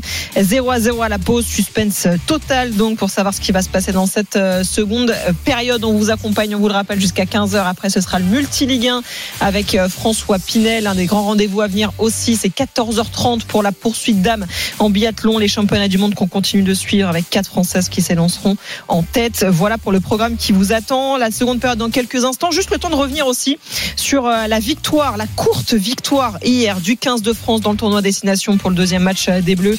Victoire 20 à 16 face euh, à l'Écosse. Winnie Claret était à Murrayfield hier. Elle est déjà avec nous aujourd'hui. Salut Winnie. Salut tout le monde, ça va? Très rapide retour. Oui. Entre l'Écosse et la France, ça va que c'est pas trop loin. Euh, Dis-nous tout. Déjà, on a envie quand même de revenir sur ce scénario complètement fou qu'on a vécu hier sur RMC. Euh, un match, on va le dire, assez catastrophique des Bleus euh, qui sont sur le point de s'imposer euh, de façon presque miraculeuse euh, finalement. Puis il y a cette, cette dernière action écossaise où là on se dit euh, euh, il va y avoir essai euh, pour les Écossais et finalement non après une au moins 5 minutes de visualisation Ouais, vidéo. ouais, c'est ça, c'est ça. En fait, c'est parti d'une action déjà, un coup de génie de celui qui a brillé du côté de l'Écosse, c'est Finn Russell. On le connaît bien du côté du top 14. Il était au Racing 92 encore la saison dernière. Interception à la 80e. Et là, on a une grosse séquence des avants euh, de l'Écosse devant la ligne d'en but des Français. Et là, une main qui vient aplatir un ballon, peut-être sur un crampon français, peut-être Mm. au-dessus d'une main française. En tout cas, Nick Berry, effectivement, il fait le geste pour dire que l'arbitre australien de la rencontre, il dit que euh, ben, il y, a, il y a quelque chose en dessous du ballon. Il n'est pas aplati sur la pelouse, dans l'embut. Euh, et là, effectivement, cinq minutes, cinq longues minutes, et on était tous là à se ronger les ongles dans le stade, autant les Écossais que les Français, bah oui. parce que c'était laissé soit de la gagne pour les Écossais, et donc de la défaite pour les Bleus, ou inversement. Mm, Donc tout dépendait de la décision euh, de l'arbitre australien de la rencontre. Et finalement, il est resté sur sa décision terrain, c'est-à-dire que comme on n'avait pas d'angle de vue suffisant pour de- voir ouais. si vraiment le ballon touchait bien la pelouse, même si tout le monde aujourd'hui s'accorde à dire bon bah pour nous il y avait essai, mais bon, et ben on est resté sur la, la décision terrain. Et voilà. Bon après forcément euh, ça fait jaser notamment en Écosse Mm, où du coup on dit que Nick Berry ne doit pas vraiment s'appeler Nick Berry mais Nick Béret euh, et que Oh, forcément il, est, joli. il doit être vendu à la cause tricolore. C'est Euh, non, non, mais j'ai- passé un peu en revue les articles de presse de ce matin euh, Ouais. en Écosse. Effectivement, pour eux, c'est un vol en règle euh, et c'est un gros hold-up de la part des Français. Ouais, et du coup, en conférence de presse aussi euh, d'après-match, euh, j'imagine que ça a été beaucoup posé cette question Ouais. aux joueurs et à la fois à Fabien Première Galtier. question à Ouais, bah chaque oui. fois en conférence de presse à Grégory Aldrit, aux joueurs, aux autres joueurs de, de l'équipe de France qui nous ont dit bah pour nous il y avait essai. Bon, en même temps ils vont pas vous dire le contraire. Hein. Euh, pour nous il y avait essai. Posolo Tulagi, le jeune deuxième ligne de Perpignan qui a fait son entrée au cours du match, dit que c'est lui qui avait mis la main sous le ballon. Il l'a senté sa main sous le ballon. Donc euh, pour lui non plus il y avait pas essai. Et alors là on a aussi demandé. Alors ça s'est passé un peu bizarrement. C'est-à-dire qu'en conférence de presse d'après match il y avait des journalistes français et écossais. D'abord les Français pour poser des questions au au staff euh, français, donc à, à Fabien Galtier, et ensuite les, les Écossais. Et donc euh, on s'est adressé d'abord à Grégory Aldrit en lui demandant euh, You, what do you think about the try? Euh, Qu'est-ce que tu en pensais? Euh, Il dit bah moi très sobrement je pense qu'il- je pensais qu'il y avait essai, mais là Fabien Galtier à qui on n'avait rien dit euh, a repris le micro. Et là bah, je vous propose d'écouter peut-être le son parce que c'est assez lunaire quand même. It's very good for the suspense and for audience. It's fantastic uh, idea to to check video during four minutes. The audience is at the maximum at uh, the, the level, and advertising and uh, the show is up. I'm happy. Voilà, alors on va faire une courte Ouais, phrase. ouais, c'est ce que j'allais dire. C'est très Même bon si pour le l'accent suspense. est quand même, euh, voilà. Oui, bon, normalement, on peut comprendre vu l'accent à couper au couteau, mais bon, très bon pour le suspense et pour l'audience. C'est une idée fantastique de visionner une vidéo pendant 4 minutes. L'audience est à son pic, le spectacle est à son comble, et à la fin, bah, je suis content. Alors, on s'est un peu dit que c'était du foutage de gueule. Il rigole quand même bien à la fin du son, on l'entend, hein, on l'entend Ouais. bien rigoler. Hein. Oui, et puis on voit aussi euh, Grégory Aldrit mi-gêné, mi à pouffer de rire, à côté de son sélectionneur qui est en roue libre à la fin de cette conférence déjà de culte, presse. là. Ouais. Ouais, Bah, je pense que goûte force certaines euh. émissions euh, de RMC vont s'en donner à cœur joie. Demain, Mm, mm, effectivement, je- je pense, hein. peut-être, effectivement. En tout cas, il y a évidemment cette euh, réaction de, de Fabien Galtier qui fait beaucoup parler, mais même globalement, alors déjà son discours après le match face Ouais, à l'Irlande ouais. nous avait déjà interpellé, Tout à fait. et c'était encore plus le cas hier soir parce que si on l'écoute, tout va bien. Bah ouais, bah d'ailleurs. On va peut-être l'écouter. voilà. Et alors nous, on lui a posé la question, euh, mais sur le contenu, euh, d'accord, vous avez gagné, mais sur le contenu, c'était quand même un peu pauvre. Voilà la réponse du sélectionneur. Honnêtement, le contenu, quand euh, vous gagnez en Écosse avec 4 points d'écart, pour moi, ça me va. À ce niveau-là, vu le contexte dans lequel on est, je trouve que c'est parfait. Le contenu est parfait. On n'est pas là pour faire des démonstrations. On est là pour gagner les matchs. Voilà, alors on est là. Il a quand même pour- parlé de l'une des plus belles victoires de l'équipe de France. Oui, alors là, il rebondissait à ce que disait son capitaine Grégory Aldrit, qui avant lui disait, c'est pour moi l'une des plus belles, l'une de mes plus belles victoires avec le 15 de France. Voilà ce que disait Grégory Aldrit. Alors, nous, objectivement, devant la télé, c'était pas la plus, le plus beau match ni au stade, ni au stade, et ni quand on échangeait derrière avec les supporters français ou écossais à Murrayfield quand ils sortaient du stade, euh, parce que bon, euh, reprenons. C'était moins pire évidemment que la rouste euh, que nous ont infligé les Irlandais au Vélodrome vendredi dernier. Euh, Il y avait un peu plus de consistance, on était plus euh, engagé, il y avait une défense plus solide. C'est l'une des choses à retenir, c'est cette défense. Il y a une solidarité en défense, notamment à la fin de la première mi-temps. Winnie Antonio prend un carton jaune. On défend à 14 contre 15 devant notre ligne d'en but. On se dit à ce moment-là, euh, c'est le moment où ils peuvent faire le Ouais. break juste avant de repartir au vestiaire. Donc attention euh, au mental et au coup de bambou sur la tête. Et non, ils tiennent, ils tiennent. Ils ont une, une mêlée les Français, ils tiennent euh, face face à leur ligne malgré euh, le manque de Winnie Antonio. Et donc rien que pour ça, on se dit bon voilà, ça c'est à saluer. Mais mis à part ça, on a encore perdu des ballons en touche, beaucoup. On était très mauvais sur la réception des ballons hauts, notamment euh, Mathieu Jalibert, l'ouvreur euh, tricolore qui était titulaire hier. Euh, on a un jeu d'attaque qui est quasiment inexistant, c'est-à-dire qu'on n'a pas réussi à part quelques percées individuelles et quelques exploits comme celui de Louis Bielbiarré à la 70e et cet essai de la gagne seul, ouais. mais qui s'offre à lui tout Mm. seul quasiment et ben à part ça on n'a pas eu de construction d'un système de jeu offensif on, on, sent, on, on voit des, des bleus déboussolés. C'est-à-dire que quelqu'un perce, mais il y a personne derrière pour venir euh, l'aider, euh, pour venir le protéger le ruck, pour venir protéger le ballon. Et derrière, ça va être du ping-pong rugby. Il y a ça. On a essayé de faire un jeu de pied d'occupation, c'est-à-dire de lancer très loin le ballon dans le camp des Écossais pour essayer de les de de- d'occuper leur camp, mais on a été moins bon que les Écossais à ça. Thomas Ramos comme Mathieu Jalibert. Finalement, sur énormément de secteurs de jeu, on a été très en deçà des standards auxquels on est habitué depuis 4 ans. Mais alors du coup, comment toi qui qui suis le 15 de France, tu connais Fabien Galtier depuis un moment maintenant, Mm. comment on peut expliquer euh, ce, ce discours? Est-ce que c'est de l'ironie? Est-ce que il le pense vraiment? Est-ce que c'est une façon de, de de garder ses joueurs en confiance? Comment on peut expliquer ce discours euh, auquel on ne s'attend pas après une telle victoire miraculeuse finalement du 15 de France? Gros, gros, gros, gros point d'interrogation et qui est partagé par tous les journalistes suiveurs des Bleus. Parce que déjà face à l'Irlande, on s'était posé cette question. euh, De Mais même avant, euh, après l'Afrique du Sud, après l'élimination en quart de finale de la Coupe du Monde, on n'a jamais eu une explication franche du sélectionneur. Il nous perdait dans une dans une masse de données euh, incompréhensibles, mais on n'a jamais eu un discours franc du sélectionneur qui nous disait voilà ça, ça, ça, ça a pêché. Voilà pourquoi on n'a pas été capable d'aller chercher la victoire face à l'Afrique du Sud en, en quart de finale de Coupe du Monde chez nous au Stade de France. C'est le cas face à l'Irlande, c'était encore le cas hier.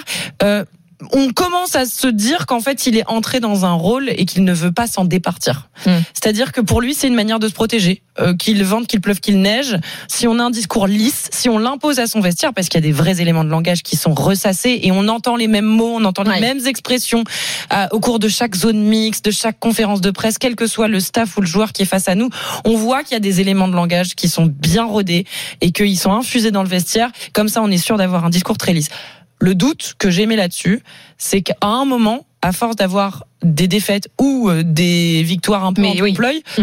euh, bah, ça finit par se craqueler un discours lisse. Parce qu'en fait, tu as une trentaine de personnes dans un vestiaire de rugby et donc à un moment quand ça va pas, il y a forcément des gens qui partent. euh, Ouais, s'agacer euh, aussi. On reste avec nous, euh, Winnie. Juste, c'est reparti en Ligue 1 entre Le Havre et Rennes. Christophe Lécuyer, c'est reparti fort, comme la première période finalement. Ouais, ça repart fort avec cette première euh, tentative à Brest. La frappe magnifique euh, d'Abdoulaye Touré. Il était à un petit peu plus de 20 mètres au début de, de Steve Mandanda. Il a remis sa frappe. Ça a été effleuré du bout des doigts par Steve Mandanda. Ce sera le corner à suivre pour les Havrais. Le premier corner de cette seconde période frappé par Christopher Operi de la droite vers la gauche lorsque l'on regarde le but de Steve Mandanda. C'est bien frappé. C'est dévié par une tête rennaise. Ce sera encore un corner à suivre pour cette équipe Havraise qui a redémarré cette seconde mi-temps de la meilleure, de la meilleure des manières. Comme la première, hein, d'ailleurs, Ouais, effectivement. ça. Ouais, on retrouve le même visage. hein. on essaie de retrouver le, le même rythme, mais je pense que c'est aussi ce qu'a demandé Lucas Elsner, évidemment, à la mi-temps. C'est refrappé par euh, euh, Christopher La prise de balle impeccable dans les airs de Steve Mandanda. En plus, il a été légèrement bousculé, le gardien rennais. Il y aura une faute de signalée par euh, Monsieur Millot et un coup franc donc à suivre pour le stade rennais. Deux minutes de jeu dans cette seconde période. Ça repart fort, toujours 0-0. On va suivre évidemment sur le Havre Rennes jusqu'au bout dans, dans l'intégral sport. On est toujours avec Winnie Claret qui était à Murrayfield hier pour la victoire du 15 de France dans le tournoi destination face à l'Écosse 20 euh, à 16. Si on se projette un petit peu, euh, Winnie. Ce qui peut nous rassurer, c'est qu'il va y avoir deux semaines de pause là maintenant euh, pour les Bleus, Euh, le temps de régler un petit peu toutes ces errances malgré tout qui ont été vraiment visibles face aux Il n'y a rien à régler a priori. Oui, bah, si on écoute Oui, alors, du coup, on sait pas trop. Alors, mais parce que ça répond aussi un peu à la question de tout à l'heure. Est-ce que c'est de l'ironie Est-ce qu'il se fout de nous? Il y a forcément une partie qui nous est réservée à nous. Euh, C'était et pas le donc même grand discours public dans le vestiaire, quoi. Voilà, il y a forcément aussi quelque chose de plus franc et franchement j'ose l'espérer euh, en tant que fan des Bleus euh, au sein du vestiaire et qu'il ait envie de le garder euh, rien que pour lui. Bon bah voilà, c'est son choix. Ok. Euh, maintenant, euh, effectivement là il y a deux semaines ils vont, ils rentrent là cet après-midi d'Écosse. Ils sont restés donc euh, hier soir. Ils rentrent cet après-midi. Chacun rentre chez soi pour une semaine de pause puisque le week-end prochain il n'y a pas de match destination. Il y a une petite petite trêve. Euh, et donc euh, les joueurs qui seront appelés à nouveau, les 34 joueurs appelés par Fabien Galtier pour préparer l'Italie le 25 février re- reviendront que dimanche euh, soir qui arrive à Marcoussis pour préparer donc pendant une semaine l'Italie qui va jouer donc à Lille le 25. Euh, Il y a peut-être quand même une source positive c'est euh, que euh, y a quand même des joueurs qui sont un peu plus lucides que leur sélectionneur. Et notamment un certain Charles Olivon vice-capitaine qui a repris le brassard au moment de la sortie de Greg Aldrit euh, qui était euh, blessé à la 56e il a repris le brassard. Et en zone mixte on a trouvé que c'était certainement le joueur le plus lucide sur euh, les quelques trous d'air quand même de son équipe. Je vous propose de l'écouter encore quelques points d'interrogation. On n'est pas encore libéré, je trouve. Il faut qu'on s'approprie peut-être plus les choses, clarifier certains secteurs. Mais on a compensé avec cet état d'esprit ce soir et euh, je pense que c'est ça qui nous permet d'aller chercher la victoire. l'état d'esprit. Je pense que c'est vraiment le truc à retenir euh, d'hier, c'est qu'il y a eu plein d'errances sur tous les secteurs de jeu quasiment. En revanche, il y a eu un état d'esprit retrouvé, le mental des Bleus, ce qu'on de jouer un match jusqu'à la 80e minute, jusqu'à la 85e minute en fait même hier. Et ça, ils l'ont ils l'ont retrouvé, ils ont été solidaires. Il y a eu un scénario qui était pas du tout en leur faveur. Euh, ils ont failli perdre Winnie Antonio parce que il a il est passé pas loin du rouge et malgré ça, ils ont tenu. Et rien que pour ça, cette victoire, elle reste à saluer. Voilà, il faut savoir nuancer aussi de notre côté. Face à quelqu'un de très lisse euh, comme Fabien Galtier, c'est difficile de pas essayer de, de gratter un maximum pour comprendre un peu, pour secouer un peu le cocotier. Mais il faut au moins reconnaître ça, c'est que sur l'état d'esprit, ils ont été quand même impeccables. 0 à 0 toujours en Ligue 1 entre Le Havre euh, et euh, Rennes. On va y retourner parce qu'il y a des occasions un petit peu dans, dans tous les sens, euh, Seb. Là, hein.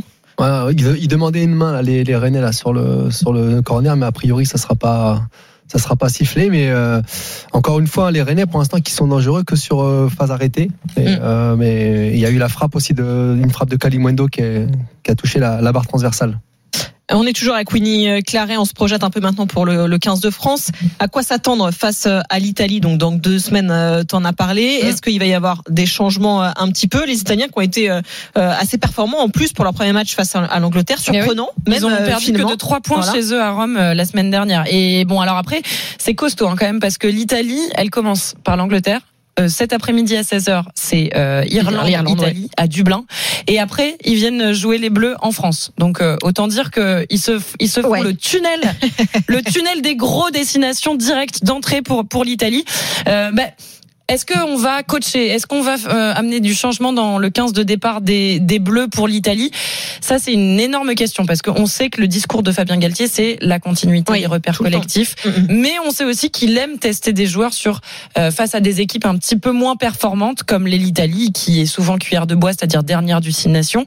Euh, et donc pour ça, est-ce qu'on pourrait voir, par exemple, des jeunes euh, Nolan Le Garec euh, à la mêlée, euh, titularisés, des Pozzolo Tulagi en deuxième ligne, là où on sait qu'on a un poste en souffrance, deuxième ligne euh, droit, où il y a beaucoup de blessés euh, de- du 15 de France. Est-ce que ce jeune Pozzolo Tulagi, il pourrait être titulaire? Ça, ce sont les questions principales Hmm. qu'on va se poser ces deux prochaines semaines.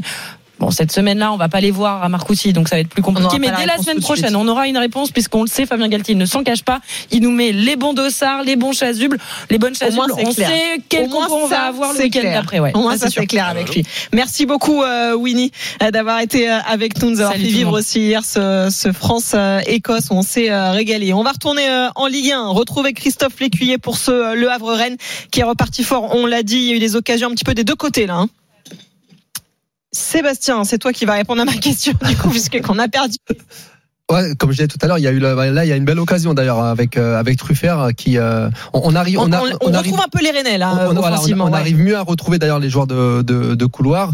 Et tout à l'heure, c'est Kalimundo hein, qui avait mis sa, sa frappe. Elle a été juste contrée euh, sur la sur la barre transversale de, de Desmas. Mais c'est vrai que les Havrais, mis à part cette, cette première occasion là d'entrée de jeu, ils ont un- ils sont un peu plus sur le, le reculoir, même s'ils continuent à, à, à- à bien défendre et être euh, être vraiment en équipe.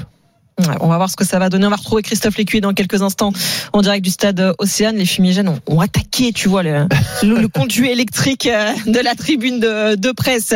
On est avec euh, Julian, Julian Boudnoff aussi parce qu'on suit euh, le tour de la Provence. C'est la dernière étape aujourd'hui. euh, euh, Julian, salut, re, salut. Ah oui, re-salut Flora. Monsieur Olympique, Monsieur Cyclisme. C'est parti, effectivement, pour euh, la dernière étape du Tour de la Provence entre Rognac et Arles. Un profil d'étape quand même très tranquille, beaucoup de plats, à part une petite ascension au col de la Vallette, au, au tiers des 182 km totaux de l'étape.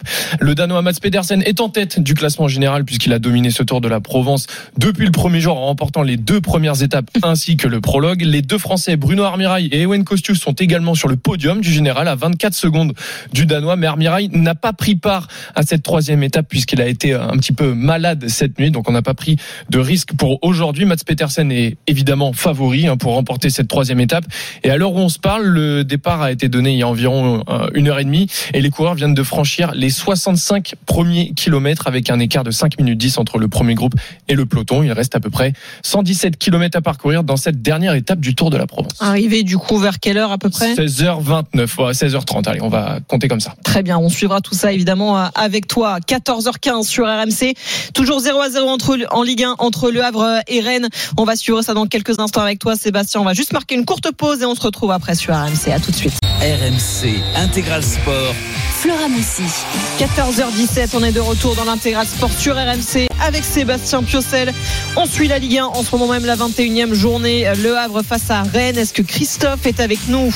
Moi, je vous entends parfaitement. Ah bah oui, bah, alors nous un peu moins depuis tout à l'heure, on va pas se mentir. Christophe, ça a sauté un petit peu, mais là on est avec toi et c'est vrai que c'est toujours aussi plaisant ce Le Havre Rennes. On se demande finalement euh, de quel côté ça va finir par craquer. On a senti quand même que les Rennais avaient mis un petit coup d'accélérateur offensivement. hein. Ouais, les Rennais essaient d'accélérer, mais encore une fois, sur chacune des offensives avraises, il y a danger avec euh, Mohamed Bayo qui encore une fois semé un peu la panique là dans la défense euh, rennaise. On s'est dégagé en catastrophe du côté des joueurs de, de Julien Stéphan. On va voir d'ailleurs comment Julien Stéphan va interagir sur cette seconde période parce qu'il y a quand même quelques armes offensives, notamment sur le banc du Stade Rennais. Si Rennes veut faire mieux que ce 0-0 cet après-midi au Havre, il va falloir faire plus sur la dernière demi-heure et très probablement provoquer des changements. Euh, C'est indéniable. On joue depuis 57 minutes de jeu ici au stade Océane. Toujours ce match relativement équilibré, plaisant, mais toujours ce score de 0-0.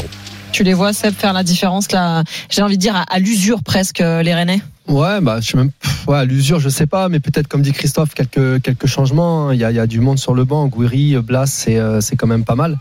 Et euh, mais pour l'instant, c'est- c'est c'est trop peu. Même si ils sont mieux rentrés dans cette deuxième mi-temps, voilà, les les Havrais sont quand même bien en place et, et surtout ils font mal à chaque fois qu'ils contre-attaquent. On va suivre ça avec toi évidemment, euh, Christophe. Est-ce qu'il y a, il y a- on parlait de, de, de changement, est-ce que ça bouge un petit peu sur le banc rennais ou pas du tout? Ouais, alors les remplaçants sont partis à l'échauffement hein, des deux côtés euh, d'ailleurs, parce que Lucas Elsner a aussi envoyé ses euh, euh, remplaçants euh, s'échauffer, mais pour l'instant il n'y a pas eu de changement d'effectué. Là, ce sont les Havrais encore une fois qui vont être euh, à l'attaque avec euh, Emmanuel Sabi sur le côté gauche. Sabi qui va rentrer le serveur de réparation. Ah, Il a tenté de trouver un partenaire démarqué. En fait, je crois qu'il savait pas s'il devait enchaîner la frappe ou s'il devait euh, Il a- chercher il a euh, la passe. sa passe ouais, pour, pour Ouais. Casimir et je crois qu'ils se sont pas compris. Exactement. Et du coup, ça finit dans les bras de Steve Mandanda qui va pouvoir relancer. 59e minute de jeu ici au stade Océane, toujours 0-0. On va rester un petit peu avec toi, euh, Christophe, parce qu'on suit évidemment ce match euh, avec attention, voir si les Rennais vont finir ou pas par faire euh, la différence. Hein. Ouais, effectivement. En tout cas, pour l'instant, ça n'en prend pas le chemin. Est-ce qu'on est déjà dans la gestion euh, de la Ligue Europa à Milan? Vous le savez, ça sera dans, dans 4 jours. Ou est-ce que bah, c'est aussi cette équipe Avres qui pose problème hein, et Ça marche aussi comme ça, Je pense que c'est plus la, la deuxième option. hein. Voilà, ce que Parce que dire. ça- euh, là, pour le coup, en championnat, bon, ils sont quand même assez loin, les Rennais, par rapport à, à leurs ambitions euh, de début de saison. Donc, euh, le Havre, même s'ils sont durs à jouer, euh, bon, forcément, qui, normalement, ils doivent, ils doivent être là pour prendre les trois points. Ouais, attention à Matou Wissala qui va pouvoir écarter sur le côté droit maintenant avec Galadoué, le centre de Galadoué dans la surface de réparation. On a cherché euh, Kalimundo, c'est dégagé par euh, la défense. Avray, ça va revenir euh, sur euh, Truffert. On est à 25 mètres des Buren et Truffert qui euh, n'a pas de solution devant va trouver Arthur euh, Théat. On revient sur euh, Truffert sur le côté gauche, le centre de Truffert, c'est dégagé par euh, la tête de Youté. Ça va revenir encore une fois dans les pieds euh, des euh, Rennais maintenant avec euh, Doué dans la surface. Le petit ballon, elle est but L'ouverture du score pour Stade Rennais Football Club ici d'un homme dont on n'a pas beaucoup parlé depuis le début du match mais qui est encore une fois décisif Benjamin Bourigeau qui s'en va tromper Arthur Desmas ça fait un but à zéro pour le Stade Rennais Ben, je vous disais qu'il fallait faire plus du côté des Bretons pour aller chercher le petit but et bien en tout cas c'est ce qu'ils ont fait sur cette action précisément à la conclusion de ce temps fort Benjamin Bourigeau qui s'en va tromper sa passe je crois entre les jambes hein, du gardien Ouais. euh, Havrais. Ça fait 1-0 pour les Bretons. Pas malheureux, en tout cas, les joueurs de Julien Stéphan d'ouvrir le score ici au stade Ce, Océane. ce jeu à 3 À là, l'heure de de, jeu. de la tête, c'était assez, assez impressionnant. c'est, ouais. assez dur pour les Havrais par rapport à la physionomie du match, même si Rennes a- avait mieux démarré la, la deuxième mi-temps. Mais voilà, on parlait de, tout à l'heure de talent. Bourigeau, on l'a quasiment pas vu depuis le début du match. dit à la et- pause, c'est incroyable. Et là, il est là pour mettre le ballon, le ballon au fond. Après, attention, les Havrais ont, euh, en, en général, ils sont aussi dans la réaction. À chaque Ouais. fois qu'ils encaissent un but, ils sont là derrière. Mais voilà, c'est, c'est dur pour les, pour les Havrais par rapport à ce qu'ils ont produit depuis le début du match. En tout cas, sixième but personnel en championnat cette saison euh, pour Benjamin Bourigeau. Ça fait de lui euh, le meilleur euh, buteur de cette formation rennaise. Un but qui compte, évidemment. Ouais, et ça permet donc à Rennes de mener enfin, ça y est, ça s'est débloqué dans ce match. Et du coup, il y a eu un peu de changement dans la foulée, hein, côté Rennais, euh, Christophe. Ouais, alors je t'avoue que j'ai C'est ça, là. Ouais, Ouais, Ah c'est ouais, Ibrahim c'est Salah qui rentre, Doué ça c'est sûr, mais, mais euh, celui qui, euh, qui est sorti, échappé, Désiré Doué. C'est Désiré, voilà. Ouais. Eh bien, Ouais, c'est il, y a, il y a eu même deux changements, puisque c'est, c'est, d'où c'est les frères Doué qui Ah bah, sont les deux, sortis. ouais. Voilà. Exactement, exactement. Les deux frères Doué qui effectivement sont euh, sont sortis. On va essayer d'in- d'injecter un petit peu de son neuf hein, du côté de, de. Alors je pense que c'était prévu hein, évidemment parce qu'il avait demandé à ses, le but, ouais. à ses Mm. remplaçants d'accélérer tout à l'heure leur réchauffement. Mais en tout cas, ce, ce but intervient évidemment au bon moment puisque pile poil à l'heure de jeu, 61 minutes de jeu et Benjamin Bourigeau qui permet aux Bretons d'ouvrir le score ici au Havre et de mener un but à zéro. Et la Ligue 1, ça se poursuit euh, à 15h. Vous en avez l'habitude avec euh, le multi à retrouver évidemment sur RMC avec Sébastien Piocel toujours et avec François Pinet. Trois affiches au programme Clermont-Brest, Lorient-Reims et Toulouse-Nantes. Un match très important dans la lutte pour le maintien évidemment. On va retrouver à Toulouse tout de suite Romain Amalric. Salut Romain. Salut Flora, salut euh, Seb, bienvenue au, au Salut Stadium Romain. de Toulouse. Et je crois que tu as déjà les compositions euh, des deux équipes dans ce match. Je le disais, important hein, pour le maintien évidemment. Oui, avec des, des compositions d'équipe euh, plutôt offensives et même une petite curiosi- curiosité du côté de, euh, de Nantes. Euh, On va voir ce que Sébastien en pense, mais euh, euh, on note l'absence de Florent Mollet sur, le, sur la composition de départ. Il était annoncé titulaire. Il n'est finalement même pas sur la feuille de match. Alors on se renseignera si, si s'est Ouais, passé quelque chose. Souci, je l'ai croisé tout, je l'ai croisé tout à l'heure. hein. Je, je l'ai vu euh, lors de la reconnaissance de, de, de la pelouse. Donc voilà. Donc soit c'est un choix fort de Jocelyn Gourvenec, soit il s'est passé quelque chose. En attendant, je vous donne la, composition d'équipe. euh, bah, D'abord des Nantais, puisque j'ai commencé par eux, Alban Lafont dans les buts euh, sans problème. Titularisation de Nicolas Palois en défense centrale aux côtés du capitaine Jean-Charles Castelletto. Euh, Duverne et Nathan Zézé sur les côtés. Au milieu de terrain, Chirivella et Moussa Sissoko. Alors du coup, il y a quatre offensifs du côté de Nantes avec Marcus Coco, Benny Traoré, Tino Kadewere et Mustafa Mohamed. Peut-être un peu plus en retrait pour Marcus Coco, à voir comment euh, ça va se, se passer dans l'animation euh, euh, du jeu. Est-ce que c'est un 4-3-3 ou un 4-2-3-1 On verra bien dans, l'animation. Face à une équipe toulousaine aussi offensive, c'est le même 11 de départ que celui vainqueur à Reims le week-end dernier. Donc Guillaume reste dans les buts. Gabriel Soiseau, Rasmus Nicolaisen, Christian Mawissa, qui même avec le retour de Logan Costa et de Moussa Diarra reste titulaire. Le jeune Pichoun, il a, il a fait ses preuves depuis quelques matchs. Ah, il est bon, hein. Sur le côté droit. Ouais, il, est- il a été très bon. Euh, et donc, il a, eh ben, il a gagné sa place de titulaire pour l'instant. Niklas Schmidt et Vincent Siro au milieu de terrain. Là aussi, quatre offensifs. Peut-être Yann Beau qui va euh, jouer un, un cran en dessous avec sur les côtés Aaron Donham et Xavi Babika qui a marqué son premier but euh, euh, le week-end dernier et devant euh, Tige Dalingra, euh, l'avant-centre euh, néerlandais. Merci beaucoup Romain, on te retrouve tout à l'heure 15h pour le coup d'envoi du Multiligue 1 Toulouse-Nantes donc au programme avec Clermont-Brest, Lorient, euh, Reims également. Allez tout de suite sur RMC, on parie sur ce Toulouse-Nantes. Winamax, le plus important, c'est de gagner. C'est le moment de parier sur RMC avec Winamax. Et avec notre expert en paris sportif aujourd'hui, Johan Guillet. Salut Johan. Messieurs, dames, bonjour. Salut Yo. Quelles sont les cotes pour ce Toulouse-Nantes Toulouse est favori à domicile 2-10, le nul est à 3,45, Nantes est à 3,50. Néanmoins, on a des Toulousains en difficulté à domicile, des Nantais plutôt en difficulté à l'extérieur, deux équipes qui jouent le maintien et qui ne voudront pas perdre. Vous voyez où je veux en venir Match nul entre les deux équipes, côté à 3,45. Et pour faire gonfler la cote, j'ajoute un but soit de Dalinra, soit de Mohamed. Et ça nous fait gonfler cette cote à 7.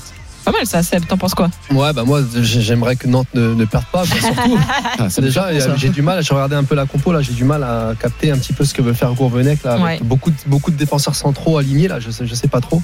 Euh, non, moi, j'ai, moi je vais aller. Alors j'essaie d'être objectif, même si euh, on va me, on, on va me tomber dessus. Mais euh, Nan- Nantes ne perd pas, donc j'irai dans ton sens.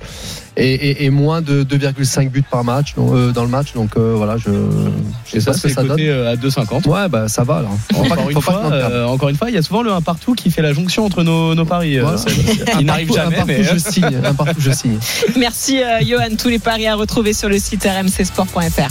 Winamax, le plus important, c'est de gagner. C'est le moment de parier sur RMC avec Winamax. Les jeux d'argent et de hasard peuvent être dangereux. Perte d'argent, conflits familiaux, addiction. Retrouvez nos conseils sur joueurs-info-service.fr et au 09 74 75 13 13. Appel non surtaxé. 0 à 0, euh, non 0 à 0, mais non, ça a changé. 1-0 pour Rennes en Ligue 1 euh, face euh, au Havre. On y retourne euh, dans quelques instants, mais il est 14h26 sur RMC, c'est l'heure du défi hippique. Et on va retrouver Frédéric Kita tout de suite qui est avec nous. RMC, Salut Fred. Salut Flora, salut à tous. J'attendais le lancement effectivement. Oui, bah, Euh, tu m'as laissé dans, dans, dans mon flou. non, mais j'attendais le jingle. Non, Ça va, tout va bien Ça va très bien et toi? Bah nickel. Euh, sur l'hippodrome de Vincennes hein, pour le quintet du jour qui est le prix de France Speed Race, la revanche du prix d'Amérique Légendresse avec euh, bien évidemment le vainqueur du prix d'Amérique en lice, hein, c'est le numéro 7 Idéo Tillard qui sera là aujourd'hui. Alors est-ce que c'est le cheval qu'a choisi notre parieur euh, au téléphone Vincent? Salut Vincent. Lui aussi, mais. Oui, c'est ça. Si tu veux, je... salut, Fred. Salut Vincent, tu m'as fait peur, ça va? Ça va, ça va, ça va. Tu fais- l'hippodrome aussi. Ah, c'est pour on aurait pu se mettre ensemble, ça aurait été plus simple. Euh, Tu choisis qui? Oh ben, je suis parti sur Idaho hier. hein. C'est sa distance de prédilection. Euh, il avait gagné dans, dans le prix Marcel Laurent. Euh, Il a montré son talent dans, dans le prix d'Amérique. Euh, je sais que seulement 17 partants ont réussi le doublé. Je pense que ça va être le 18e. Ouais. Bah effectivement, hein, t'as tout résumé, c'est le cheval de la course, euh, ce numéro 7, Idaho Tia. Euh, du côté des RMC, on va lui opposer le numéro 4, Vidoisas, c'est un trotteur italien qui est très performant sur ce parcours de vitesse de 1100 et de la grande piste. Il a gagné cette course en 2022, il a terminé deuxième en 2023. Il a sa place sur le podium. Je rappelle la règle, Vincent. Si le numéro 7, Idaho Tia, termine devant le numéro 4, Vidoisas, tu seras de nouveau avec toi demain. Je te souhaite bonne chance et un très bon quintet. Les jeux d'argent et de hasard peuvent être dangereux. Perte d'argent, conflits familiaux, addiction. Retrouvez nos conseils sur joueurs-info-service.fr et au 09 74 75 13 13. Appel non surtaxé. Le temps, le score en Ligue 1, Christophe Lécuyer entre Le Havre euh, et Rennes. La 67e minute de jeu ici au stade Océane. Un but à zéro pour les Bretons qui ont scoré tout à l'heure à l'heure de jeu par Benjamin Bourigeau. Alors on va marquer une courte pause. On revient tout de suite avec Sébastien Pessel dans l'intégral sport pour euh, l'un des grands rendez-vous de l'après-midi. Les championnats du monde de biathlon qui se poursuivent et avec dans quelques instants la poursuite d'âme à venir. Quatre Français en tête et autant de chances de médailles. Donc à tout de suite sur RMC. RMC Intégral Sport. Flora Messi. 14h30 sur AMC, on est de retour dans euh, l'intégral sport sur AMC avec Sébastien Piocel, la, Ligue 1 au programme avec euh, Rennes qui mène euh, face au Havre, Christophe Lécuyer. Il y a eu encore des changements côté Havre maintenant. hein. Ouais, on tourne de part et d'autre. On va suivre tout d'abord cette action rennaise là, avec Salah justement sur le côté qui se retrouve face à Sangante. On est sur le, le côté gauche. Les Rennais ont une séquence de, de possession. On est à 25 mètres. La frappe est captée sans problème par Desmas. Des changements côté Havre effectivement avec les sorties de Mohamed Bayou et d'Emmanuel Sabi remplacé par André Ayou, euh, la dernière recrue à Havraise, enfin qui est arrivé il y a quelques temps déjà maintenant, et Samuel Grandcir, euh, deux joueurs à vocation euh, plutôt offensive évidemment qui vont euh, tenter d'apporter un petit peu de, sang frais aux avant-postes de cette équipe Havraise alors que du côté René on le rappelle c'est Alidou, et Ibrahim Salah qui ont, remplacé Désiré et Gela Doué qui sont sortis il y a un petit peu plus de, de 5 minutes maintenant. C'est- aussi les retrouvailles entre André Ayou et Esteban Danda.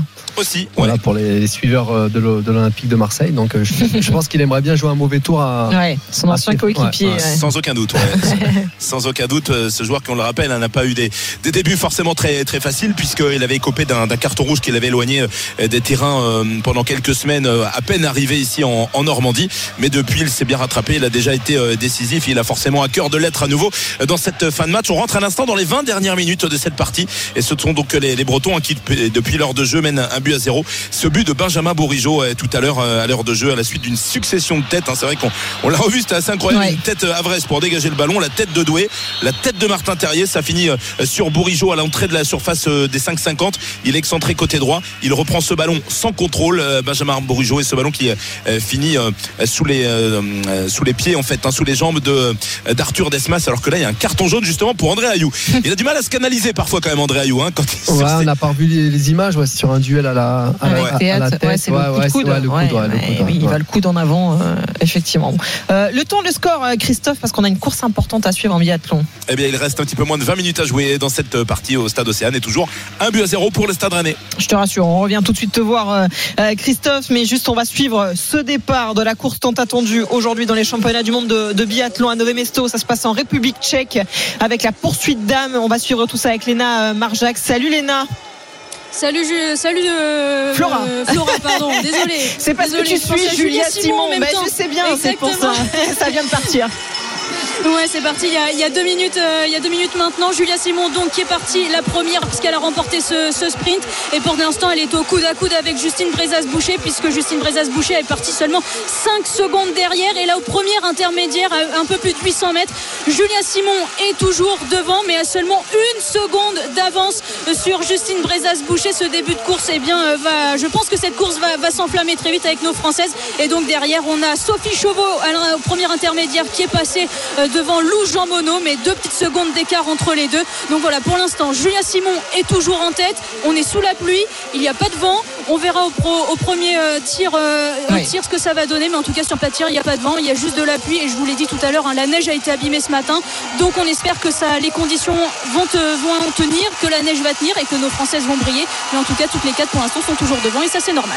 On croise les doigts en tout cas et on reviendra te, te voir évidemment euh, dès les premiers tirs pour euh, voir un petit peu les premiers écarts qui vont se, se dessiner dans cette poursuite d'âme, les championnats du monde de, biathlon qu'on suit évidemment avec intérêt sur, euh, sur RMC. On retourne euh, du côté du stade Océane, la Ligue 1, euh, Le Havre, euh, Rennes, Christophe euh, Lécuyer. Est-ce qu'on a une petite réaction havraise autre que physique, on va dire, quand on a vu l'intervention d'André Ayou Ouais, pas vraiment en fait. Euh, J'ai plutôt le sentiment que les Havrais ils ont pris un coup sur la tête Ouais. avec euh, ce but euh, de Benjamin Bourigeau tout à l'heure. Là, André Ayou a le ballon sur la ligne médiane. Il y aura faute. Ouais, bah, il y aura faute rennaise. Ce sera un coup franc accordé par Monsieur Millot, mais on est loin évidemment puisqu'on est à proximité de la ligne médiane. Il reste 17 minutes à jouer dans cette partie et les Havrais qui est resté sur trois matchs, hein, qui restent sur trois matchs. Ils n'ont pas encore perdu définitivement sans défaite, qui évidemment maintenant vont devoir appuyer sur l'accélérateur pour essayer d'aller chercher l'égalisation grâce notamment à leurs deux hommes frais qui viennent de rentrer, André Ayou et Samuel euh, Grandcir. Mais là, ce sont les euh, Rennais qui vont euh, repartir à l'attaque là-bas sur le côté. Attention, on va surveiller Martin Terrier qui est en bonne position à l'entrée de surface de réparation, mais également Benjamin Bourigeau qui a le ballon dans les pieds. Benjamin Bourigeau éc- écarté encore une fois sur le, côté gauche. Les Havrais ont eu le temps de se replacer. Ils sont tous à défendre devant à leur entrée de la surface, à l'exception de Samuel Grandcir qui a le, droit de rester un petit peu, bien sûr, aux, avant-postes. Mais c'est vrai que autant cette équipe havraise avait de l'allant, elle cherchait beaucoup de verticalité, le jeu rapide rapides, ces hommes de couloir capables d'amener de la percussion. Autant depuis ce, ce but de Benjamin Bourigeau, c'est plus difficile. Ouais, hein, ça, a changé pas mal de choses, hein, forcément. Mais ils ont pris un coup derrière la tête. Et puis les Rennais, ils sont plus dans la, dans la maîtrise, moins obligés d'aller marquer dans, la, dans, la, dans la gestion, faire courir le, le ballon. Et voilà, par contre, les Havrais, certainement, ils auront d'autres possibilités. Ils doivent s'appliquer hein, justement dans ces, dans ces phases de, de transition, ne pas gâcher. Mais euh, parce qu'il y aura, il y aura un petit peu d'espace quand même. Mais euh, voilà, moi, je, je comprends pas trop pourquoi il a, il a sorti Bayo, parce que Ah ouais. voilà, il aurait pu laisser vraiment deux, deux vrais attaquants devant. euh, voilà. Puis il était performant en plus hein, depuis le début du match, donc. Euh, Voilà, bon, c'est un petit peu moins, peut-être interrogation. un petit peu euh, moins frais. Euh, 1-0 toujours donc pour euh, Rennes face au, au Havre. On va en République Tchèque tout de suite euh, les championnats du monde de, de biathlon parce que nos Françaises euh, Léna Marjac arrivent sur le pas de tir, les deux premières en tout cas. Oui, Julia Simon et Justine Brezas-Boucher qui viennent de se mettre en place pour ce premier tir couché. Elles sont clairement au coude à coude euh, toutes les deux. hein. Julia Simon qui avait une petite seconde euh, d'avance avant de rentrer sur, euh, le pas de tir. Pour l'instant, la première cible et les deux premières cibles réussies pour, Julia Simon. Les trois premières aussi. Maintenant, les deux premières pour Justine Brezas-Boucher. Et c'est Julia Simon qui repart un sans faute sur ce premier tir couché. Et Justine Brezaz, est-ce qu'elle va passer cette dernière, cette cinquième balle sur ce tir couché? Et ça passe aussi. Donc Julia Simon qui va ressortir en tête. Et juste derrière elle, Justine Brezas-Boucher. Et on a Sophie Chevaux et Lou Jean Monod, elle aussi, qui viennent de, de s'installer sous l'appui de Nové Mesto pour ce premier euh, tir couché. Pour l'instant, eh bien, ça passe pour la première. Pour Sophie euh.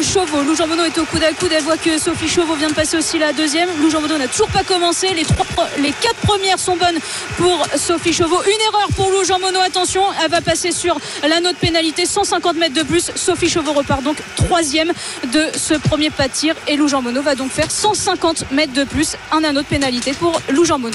C'est bien parti pour nos Françaises, toujours trois euh, devant donc euh, aux avant-postes. Euh, ça promet, on reviendra te voir Léna évidemment dès le prochain tir pour voir si nos Françaises sont toujours devant en Ligue 1. Il y a une nouvelle grosse occasion pour les Rennais, Christophe. hein.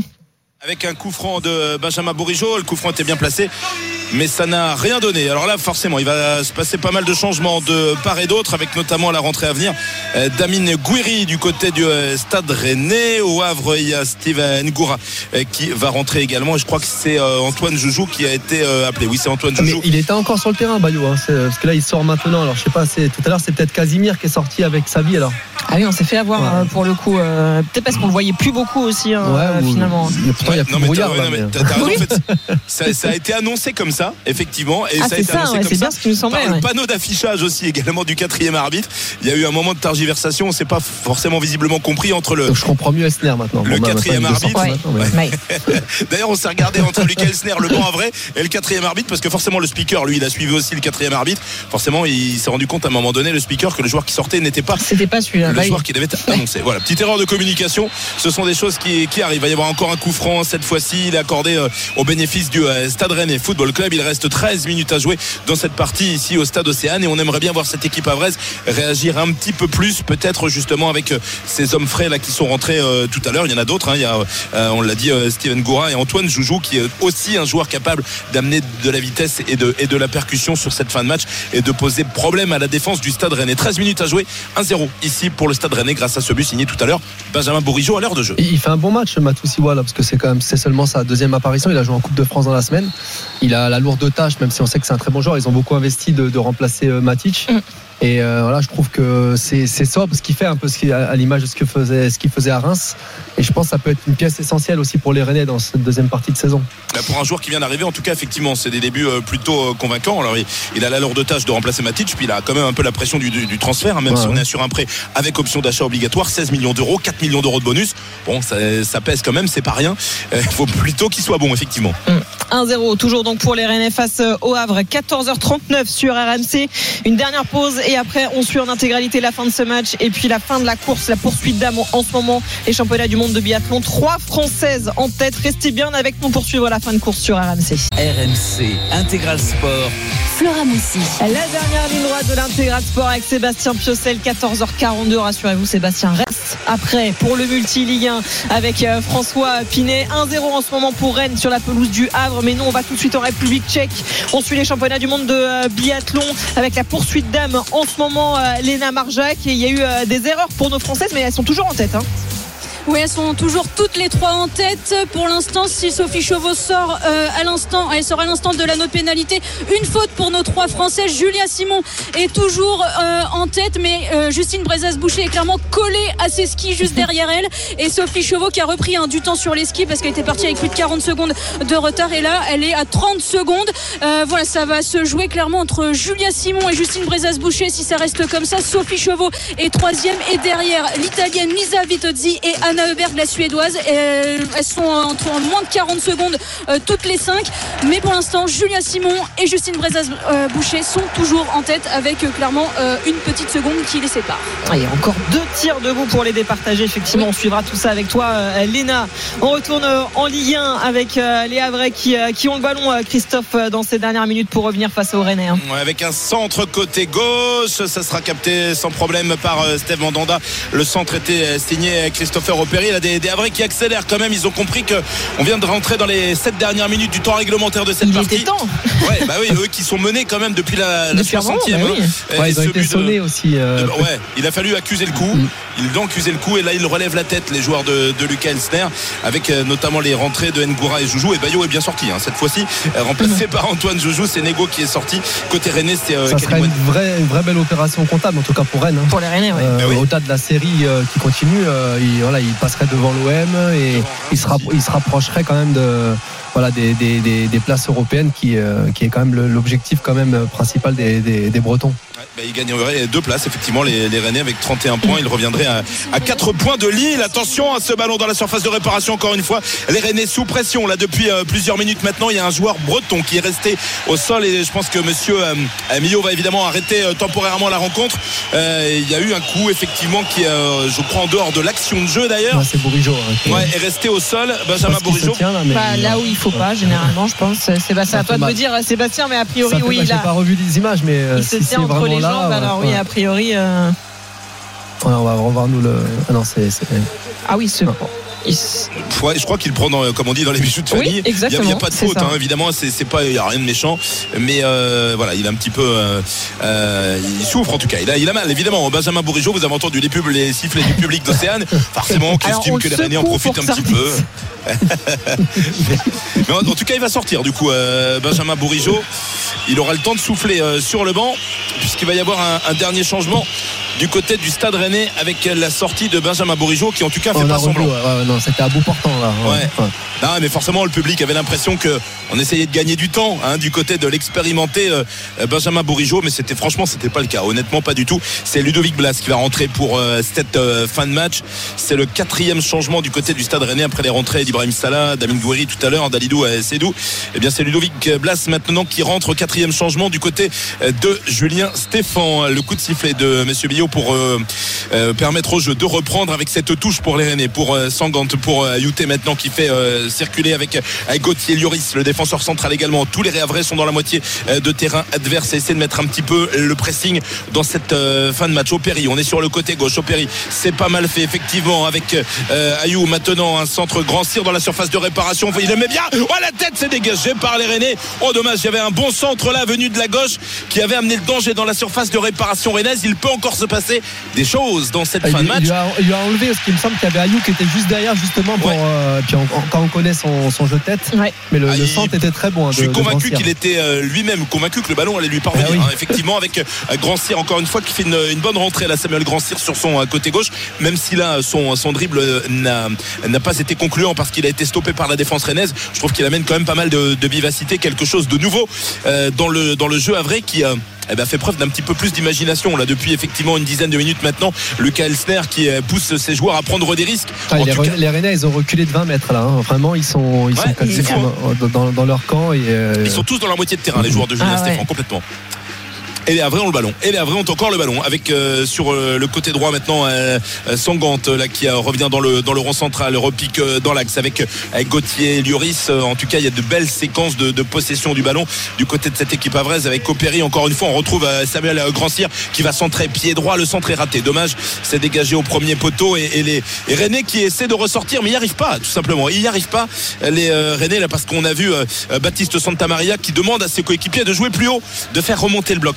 Effectivement, mais pour l'instant, les Havrais terminent bien cette rencontre. Ils mènent un but à zéro. Il reste 3 minutes à jouer dans le temps réglementaire. Allez, un moment important euh, dans la poursuite d'âme conçue en ce moment dans les championnats du monde de, de biathlon. Euh, Léna Marjac avec euh, les deux Françaises en tête qui vont arriver toujours côte à côte pour le premier tir debout.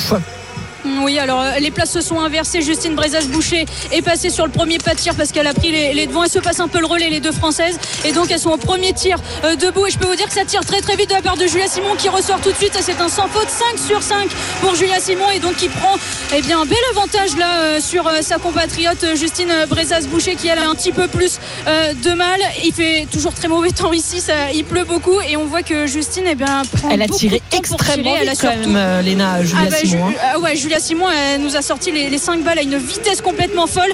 Et Justine Brezas-Boucher ouais. qui a fait qui a fait deux fautes donc deux tours de pénalité supplémentaires. Et là va perdre beaucoup beaucoup de temps parce que derrière ça revient aussi très très vite avec notre troisième française Sophie Chauveau qui pour l'instant est à 3 sur 3 une faute malheureusement elle va passer sur un tour de pénalité elle aussi. Et elle a donc 4 sur 5 pour Sophie Chauveau sur ce premier tour sur ce premier tir debout.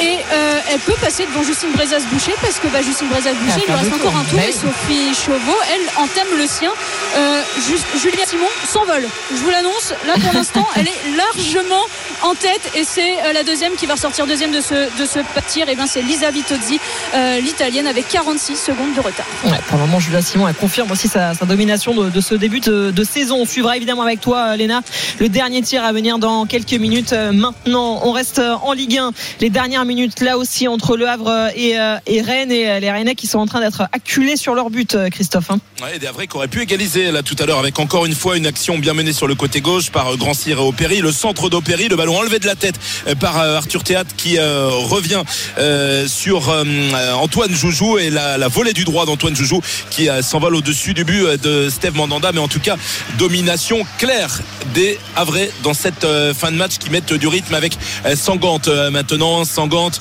qui retrouve une solution dans l'axe, un, petit peu de contre favorable. Et heureusement pour lui, avec Keshta maintenant. Il y en a plus de centres aussi du côté du, du Havre, que ce soit à gauche ou à droite. On essaie de mettre un peu dans la, dans la boîte. Il y a des. Notamment, je reviens sur André Ayou, mais c'est une de ses forces, hein, le, Mm. le jeu de tête.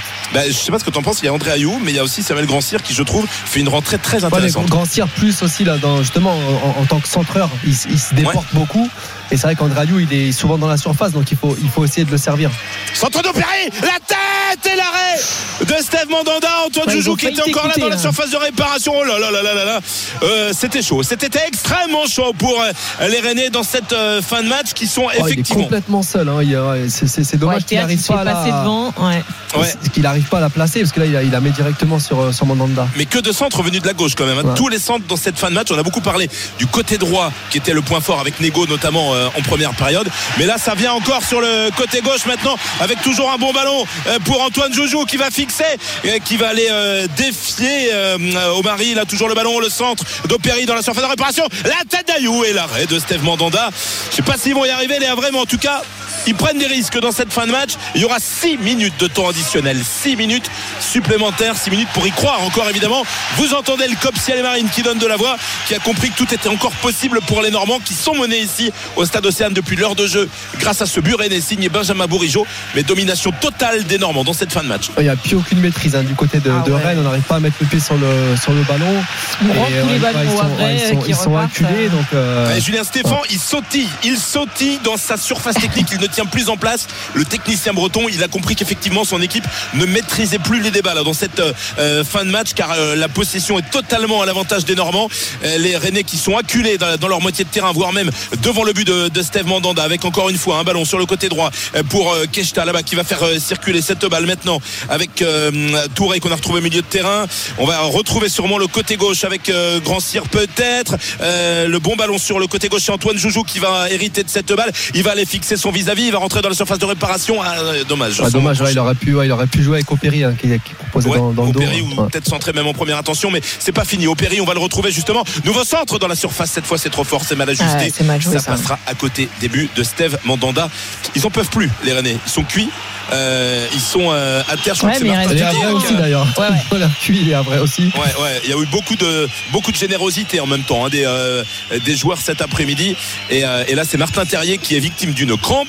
Le jeu va être arrêté quelques instants. On rajoutera donc du temps aux 6 minutes de temps euh, additionnel. Mais on sent de la fatigue, c'est certain des deux côtés. C'est Steve Mandanda qui en tout cas va pouvoir dégager la défense rennaise. Ah bah oui, mais les deux équipes ont joué cette semaine euh, en Coupe de France. Forcément, ça se, ça se, ressent aussi, euh, euh, Seb. Mais là, c'est fou quand même pour les Rennais de faire le, le, le dos rond comme ça euh, en fin de match, en espérant que ça craque pas. Euh, c'est risqué quand même. Ouais, bah, après, c'est risqué aussi parce que les Havrais, après le, le, coup de massue, donc, sont, sont remis dans, dans le match et dans, dans de bonnes dispositions. Et, et, et, voilà, bah après, c'est, moi, en tant que milieu défensif, on, t'aime bien aussi défendre ton but. C'est-à-dire Ouais. que tu, voilà, dès l'instant où tu es quand même assez, euh, assez compact, euh, voilà, c'est aussi une, une forme de, de, de, de, de force collective aussi pour, pour garder son but euh, inviolé. Et, et, et en- et encore une fois, s'il devait s'imposer au Havre, c'est, c'est vraiment une, c'est une belle performance de la part des Rennais. Ouais, c'est cette résistance rennaise, hein, euh, euh, Seb, effectivement, dans cette, euh, dans cette fin de match. C'est vrai que quand on, on voit ce rythme effréné, quand même des Rennais qui ont joué en Coupe de France, qui, qui ont de la fatigue, là, hein, inévitablement au Havre, et qui vont devoir enchaîner euh, au Milan AC euh, cette semaine en. en- en Christophe, Ligue Europa. euh, je te coupe parce que c'est le grand moment pour, euh, pour Julia Simon. Le dernier tir dans ces championnats du monde de biathlon, la poursuite d'âme. En ce moment, elle est en tête, la française Léna. C'est son dernier tir debout. Et oui, le quatrième et dernier tir debout, elle vient de se mettre en place sur le, sur le pas de tir. Julia Simon, elle est largement en tête. Derrière elle, c'est Julia euh, Lisa Vitozzi, euh, l'italienne. Mais pour l'instant, Julia Simon qui va commencer à tirer. La première balle est dedans, la deuxième aussi. Est-ce que la troisième, c'est pareil? La quatrième, c'est pareil. Et la cinquième, c'est dedans. C'est un 5 sur 5. Incroyable. Julia Simon qui tire à une vitesse Ah, folle et qui va aller remporter cette poursuite. Elle est championne du monde en titre. Elle fait un back-to-back hein. et surtout, elle va faire le doublé sprint poursuite. C'est fabuleux ce qu'elle est en train de nous faire cette euh, cette française. C'est son troisième titre déjà sur ces mondiaux et je pense qu'il y en a d'autres qui vont arriver. Et je vous fais un petit point derrière parce qu'on va pas Oui, faire oui, on attend aussi euh, bah oui, les, les- les autres françaises aussi euh, derrière, parce qu'évidemment, Julia Simon, là pour le titre, il peut plus rien lui arriver, mais il y a d'autres françaises derrière, hein, Léna, pour les médailles. hein. Et oui, alors il y a Lisa Vitozzi, l'italienne, qui est euh, en deuxième position, qui vient de s'installer sur le tir debout. Et Justine Brezas-Boucher et Sophie Chevaux arrivent elles aussi toutes les deux sur le, sur le pas de tir. Pour ce dernier euh, tir euh, debout, pour l'instant, Justine Brezas-Boucher va commencer à tirer. Et Lisa Vitozzi qui fait une erreur, elle va aller Ah. sur deux erreurs même. Elle va aller sur le pas de tir. Ça, ce c'est bon pour permettre aux Françaises. D'y aller, qui n'ont toujours pas commencé à tirer. Ça y est, Sophie Chevaux qui vient de se lancer. La première est dedans. Une erreur aussi pour Sophie Chevaux. Une erreur pour Justine Aïe, aïe. Ça va aller sur le, le tour, le tour de pénalité. Sophie Chevaux qui, va, qui fait un, un 4 sur 5. Un tour de pénalité donc pour Sophie Chevaux. 150 mètres de plus à faire. Pareil pour Justine Brezas-Boucher. Un tour de pénalité. Lisa Vitozzi donc qui est deuxième derrière Julia Simon. Sophie Chevaux troisième. Justine Brezas-Boucher quatrième. Et Julia Simon qui s'envole. hein. Ça va se jouer sur les skis, évidemment, pour euh, les euh, places sur le podium aussi pour nos Françaises. On va suivre l'arrivée avec toi tout à l'heure. Euh, Léna, les dernières minutes en Ligue 1. Et c'est chaud encore hein, pour les Rennais, sur le but Rennais en tout cas, Christophe. hein. Ouais, parce qu'il y a eu ce coup franc frappé par euh, Christopher Opéry euh, côté gauche, mais qui hélas pour les Havrais et n'a rien donné. Il était consécutif à, une, à une faute commise par euh, Matsusiwa sur euh, Antoine Joujou, qui, euh, comme tous les rentrants rennais d'ailleurs, je trouve, fait une belle prestation sur son euh, entrée en jeu, le dégagement de Steve Mandanda qui prend tout son temps. Ça commence à énerver un petit peu le public et ça énerve également Benoît Millot qui lui demande de bien vouloir accélérer le dégagement de euh, Mandanda. On est dans le temps additionnel, on le rappelle, le temps additionnel, euh, il était de 6 minutes au départ. Il y aura un petit peu de, de temps supplémentaire parce qu'il y a eu un arrêt de jeu euh, consécutif tout à l'heure aux crampes de, euh, de Martin Terrier. Il doit rester aux alentours des- de 3 minutes pour euh, voir les, les peut-être égaliser les euh, Rennais qui subissent en tout cas dans cette fin de match qu'ils font un petit peu comme ils peuvent pour dégager ce ballon le plus loin possible. Salah là qui va hériter de ce, ballon sur le côté gauche pour l'une des rares incursions rennaises dans la surface de réparation. Terrier le ballon qui navigue devant les buts de Desmas et les Havrais qui sous la pression se dégagent là aussi comme ils le peuvent. Desmas qui va mettre un long ballon devant. Il reste euh, 30 secondes dans le temps additionnel. Ouais, Seb, est-ce qu'en 30 secondes, le Havre peut arriver à arracher euh, un point à domicile face à Rennes? Ah, Il y aura, il y en aura peut-être une dernière. petit peu plus, euh, ouais, c'est, euh, ils, ils ont fait, hein, c'est à, à Lorient où ils étaient revenus vraiment dans les, dans les dernières secondes. Et voilà, c'est compliqué là. Maintenant, c'est, c'est Mandanda qui a, le, qui a le ballon. Il doit rester une trentaine de secondes. Donc, euh, mais, mais ils, ils pourront, ils pourront avoir des regrets par rapport à notamment leur, vraiment leur belle première période. Ils avaient eu, ils avaient eu un temps fort. Et ouais, du coup, dans, ça va les couper un petit peu dans leur, dans leur élan et ça- ils peuvent, re- ils peuvent voir revenir aussi euh, des concurrents directs euh, derrière. Il n'y aura pas de temps additionnel au temps additionnel du côté de Monsieur Millot qui, euh, au bout des 6 minutes, siffle la fin de ce match. Et cette euh, victoire du euh, Stade Rennais cet après-midi en Normandie, victoire importante, difficile certes, mais précieuse pour des Rennais qui progressent de deux places au classement. Ils se retrouvent septième en attendant les matchs qui vont suivre évidemment. L'unique but de l'après-midi, il a été signé Benjamin Bourigeau tout à l'heure. À l'heure de jeu, son sixième but personnel, ça fait de lui le meilleur buteur Rennais. Merci beaucoup euh, Christophe. Ouais, euh, Seb, on, on voit les Havrais, il y en a beaucoup qui avaient les mains sur, le- sur les hanches là, euh, fatigués aussi dans cette euh, fin de match. Ça a été une victoire euh, difficile pour les Rennais, mais euh, victoire euh, quand Bien même. Ouais. Reste avec nous euh, Seb, on va suivre l'arrivée, le titre mondial pour Julia Simon, Elena Marjac sur la poursuite.